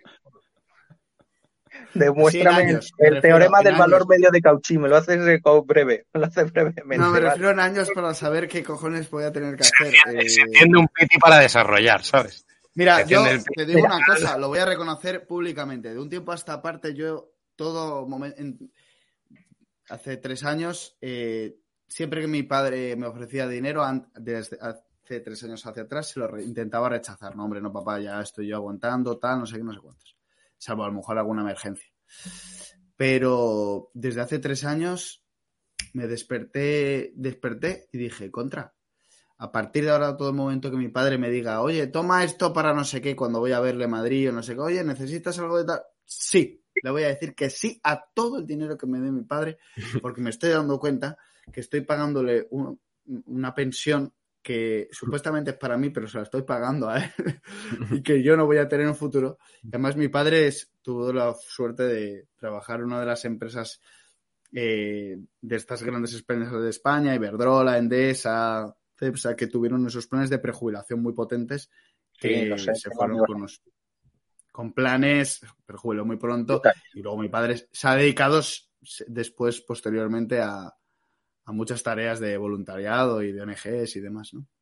Pero, Ha salido un un, montón de gente de esa, de esa generación que se dedicó al mundo de la inmobiliaria y del ladrillo con una prejubilación de puta madre y... Eh, Y- ha salido hace nada un estudio muy bueno eh, donde comparaban, eh, bueno, el otro día el INE publicó la encuesta de medios de vida, ¿vale? Y ahí aparecía, pues, eh, los pensionistas eh, como los grandes privilegiados que, oye, se lo han ganado, es que lo han pagado. O sea, que no les estamos regalando nada a medias, porque habría que ver. Eh, Tenéis que pensar que el, sistema de pensiones, cuando se diseña en Alemania, se hacía porque la esperanza media de vida era de 67 años y se puso en 65. Pero claro, nosotros tenemos ahora una esperanza de vida de 83 y pico, 84 en mujeres. Que por cierto, con esto del COVID ha caído y ha caído considerablemente. Alguien debería de, rasgarse las vestiduras con lo que han hecho con nuestros mayores. Y, y, claro, cuando a ti te están exigiendo una cotización que tú puedes ser, digamos, productivo a partir de los 25 años, empezar a cotizar hasta los 65, 40 años de cotización, donde lo que te están quitando no se va a corresponder con lo que vas a recibir, que teóricamente es como el 70% de lo que has estado ganando y demás. Pero claro, si tu esperanza de vida es veintitantos, 30 años por encima de la, de, la edad que te has jubilado, resulta que a lo mejor ya estás recibiendo bastante más de lo que aportaste. Y entonces ese es un melón que habría que abrir con cuidado. El sistema como tal está quebrado. El único camino que hay es transicionar a un sistema de capitalización.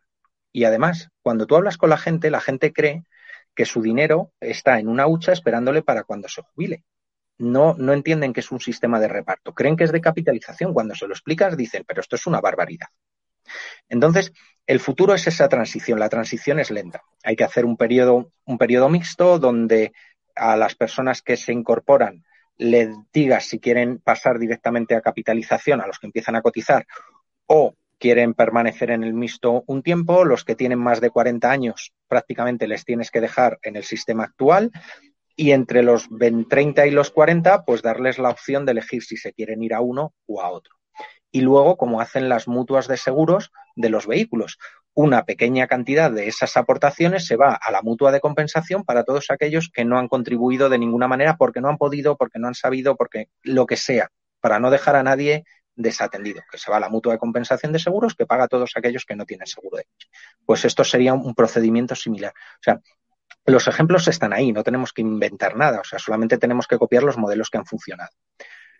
Otra opción es convertirnos en un gestor cojonudo como el Fondo Noruego, donde tienes una bolsa descomunal de inversiones nutridas por petróleo, pero es que nosotros aquí tenemos petróleo, tenemos gas, tenemos uranio, tenemos un montón de tierras raras que podríamos eh, explotar a nivel estatal. Y fijaros lo que os estoy diciendo, que estoy diciendo a nivel estatal para que proporcionasen esos recursos al Estado, ¿vale? Y, todo eso que formara parte del Fondo Soberano de España, como tienes el Fondo Soberano Noruego, y resulta que es una hocha descomunal de donde salen las pensiones y la gente está encantada. O sea, el sistema actual como está, está quebrado y tiene los días contados. Y me preguntabas por el futuro. ¿Cuál es el futuro de este, de este sistema? La renta básica. La renta básica se va a acabar imponiendo sí o sí. Todo el mundo va a cobrar una renta básica de 420 o 500 euros. Y eso es lo que vas a tener. ¿Te quedas en paro? Renta básica, ya no hay prestaciones de desempleo. ¿Te jubilas? tu renta básica. Eh, desempleados, no sé qué, tal. Eh, ayudas de libros, de comedores, de todo eso, todo eso desaparece y todo se convierte en renta básica. Tengo un estudio que hice como para el año del 2014, que está en la web, eh, que analizaba en aquel entonces las propuestas que hacía Podemos sobre la renta básica y intentando desmontarla me di cuenta que el futuro más sensato en un país como el nuestro, más sensato por los políticos y los votantes que tenemos, no porque sea la mejor opción, es ir a una renta básica donde te cargas todas las prestaciones sociales, pones una renta básica, te cargas las pensiones actuales, ni máximas, ni mínimas, ni leches. O sea, el que está cobrando ahora 2.800 pavos se va a quedar con sus 500 euros. Y lo van a ir bajando poco a poco, poco a poco, poco a poco, hasta que lo hagan encajar. Porque no, de verdad, tal y como está configurado el sistema, no queda otra. Si no se cambia de verdad de, raíz, de decir, oiga, no, mire, vamos a hacer como la propuesta de Vox, vamos a hacer un sistema de capitalización con un periodo de transición y a esto vamos. Ese es el futuro sostenible. El resto es simplemente empobrecer a todos y a los que han cotizado y los que estamos con los 40 y algo, pues la pensión del Estado tendremos, porque no nos quedaremos sin ella, saldrá de los presupuestos, saldrá de emisiones de deuda, saldrá de donde salga, nos darán migajas, pero algo nos darán. Me hace gracia la de la renta básica porque yo estuve aquí en Finlandia un tiempo metido en política y hice una propuesta exactamente igual. En plan, estuve calculando las diferentes prestaciones y dije, tú, esto no tiene sentido porque es un puto bosque de prestaciones y de ayudas y de servicios. te, te ventilas todo exactamente igual. Aquí los cálculos me salían a 700 por persona, pero bueno, que si lo, que si lo comparas con el gasto de vida era equivalente, pero luego nunca siguió adelante. Cuando lo intenté presentar en diferentes sitios, todo el mundo decía, ni de coña, tal, no sé qué, y no les entraba en la cabeza que es que ahorras pasta, o sea que al final es mejor. Finlandia, Finlandia tuvo un experimento en una población eh, que lo puso durante dos o tres años y fue un completo fracaso. Pero porque es que, es que hicieron un engaño, no lo hicieron bien, tío. Fue un experimento, o sea, hicieron un experimento de renta básica en el noroeste de Finlandia, pero no era una renta básica real, porque era una renta básica a la que uno podías optar si entrar o no, con lo cual ya solamente optaban los que los que les rentaba. Y dos, dentro de la renta básica podías seguir recibiendo algunas de las ayudas anteriores. Entonces, claro, dices, coño, pues era absurdo. O sea, al final era una renta básica estilo Podemos, en plan de, oye, yo te regalo, te regalo perdón, dinero y encima puedes seguir pidiendo dinero como los demás. Entonces era, absurdo. Eh, bueno, entonces salió muy mal, pero es que absurdas son todas las medidas que se toman aquí. O sea, eh, os pongo el caso, el otro día, el decreto de Sánchez de coger y decir, oye, vamos a dar 200 euros a todos los, a todo el mundo. 200 hmm. euros. Bueno, pues te pones a mirar, la letra pequeña ya no es a todo el mundo. Ya los 200 euros son solamente para hogares donde no entren más de 14.000 y quedan excluidos aquellos que ya están cobrando una renta de inserción, una ayuda de no sé qué, con lo cual dices, vamos a ver, es que los que estén a día de hoy con menos de 14.000 de ingresos ya están cobrando esas cosas o deberían estarlo cobrando. Con lo cual los 200 euros no son para nadie. Y esas son las medidas que anuncian a bombo y platillo y salen las charros a aplaudir. ¡Qué guapo mi presidente! ¡Qué guapo es! Si es que es tan mono. Y así las van colando una detrás de otra sea, una detrás de otra y les funciona. Lo mejor es que les funciona, que es lo más increíble. Pero bueno, también por eso es tan importante hacer pedagogía, Jorge, perdón. Nada, no, que por, por, ir cerrando, a mí me ha molado mucho una idea que has dicho al principio de la charla, pero que nosotros lo hablamos aquí en un capítulo que se llamaba Si yo fuera presidente, que era un poco de qué haríamos cada uno si fuera presidente, aunque fue luego al final un divagar y acabar tomando cervezas. Pero, pero sí que hablamos de una cosa ahí en concreto, que era eh, eso de hacer un presupuesto cero. Es decir, empezamos de cero. Oye, esa señores, es la clave. Aquí, o sea, esa es la clave todo. para empezar. Esa es la clave para empezar a arreglar el país. En todas sí. las administraciones comunidades autónomas, ayuntamientos, luego ya veremos si nos las cargamos, no nos las cargamos, si hay que mantenerlas, si hay que dar más peso a las diputaciones, me da igual. Pero de entrada, eh, la primera parte de la solución viene porque hagamos un presupuesto de base cero en todas las administraciones. Y a mí me hace mucha gracia porque dices, si yo fuera presidente, en Twitter sabéis que es muy habitual que la gente coge y pone, pues si yo fuera presidente, mi ministro de Hacienda sería no sé quién, mi ministro de tal sería tal. Y entonces hacen un listado de ministros y a mí a veces me meten pues en economía, en no sé qué. Y entonces mi respuesta al tuit es, me sobra este ministerio, este ministerio, este ministerio, este ministerio. Digo, me caen muy bien los que has puesto, pero me los cargo a todos. Me quedo con estos cuatro ministerios y con eso tiramos. Empezando, empezando bien el gobierno. Sí, sí, yo empiezo, sí, sí, tal cual. Además, que, que, cada vez que me meten en uno, lo primero que hago, mira, esto es fuera, esto no, no vale para nada.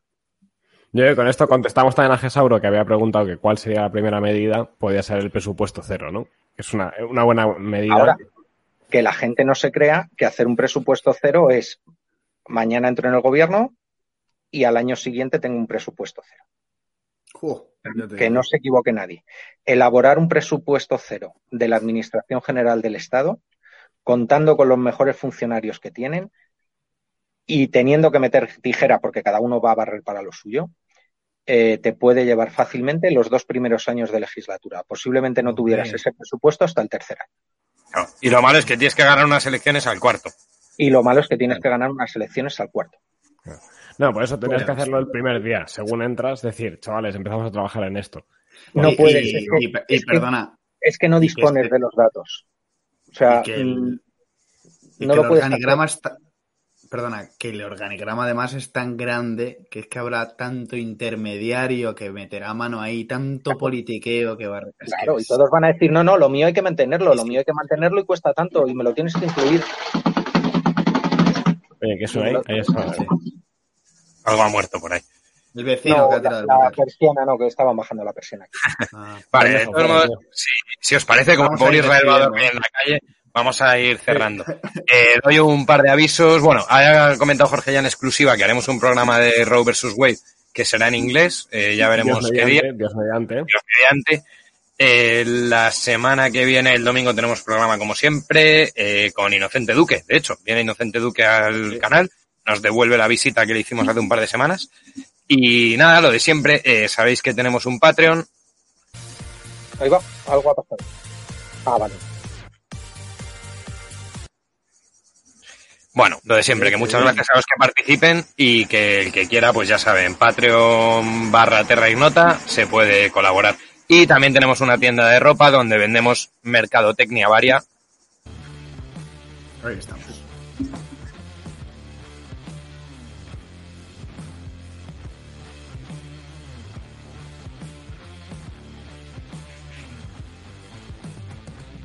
Ahí, ahí, señalando.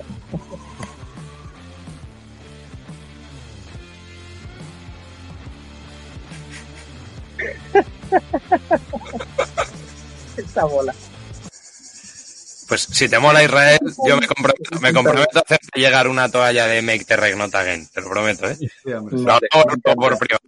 Pues nada, chicos, con esto yo creo que estamos fuera. Israel, quédate ahora para que nos despidamos off the record. Eh, okay. Muchísimas gracias por la visita, no, por las charlas, ha sido espectacular. Y bueno, es que eres una enciclopedia, o sea, sí. espectacular. Así que nada, pues muchísimas gracias. Y gracias a todos los que han participado en el chat, a todos los que han hecho preguntas y a la donación que ha hecho Lucía también, que es muy importante. Un gracias, abrazo enorme. Lucía. Gracias, Lucía, qué buena gente eres. Un abrazo, hasta pronto.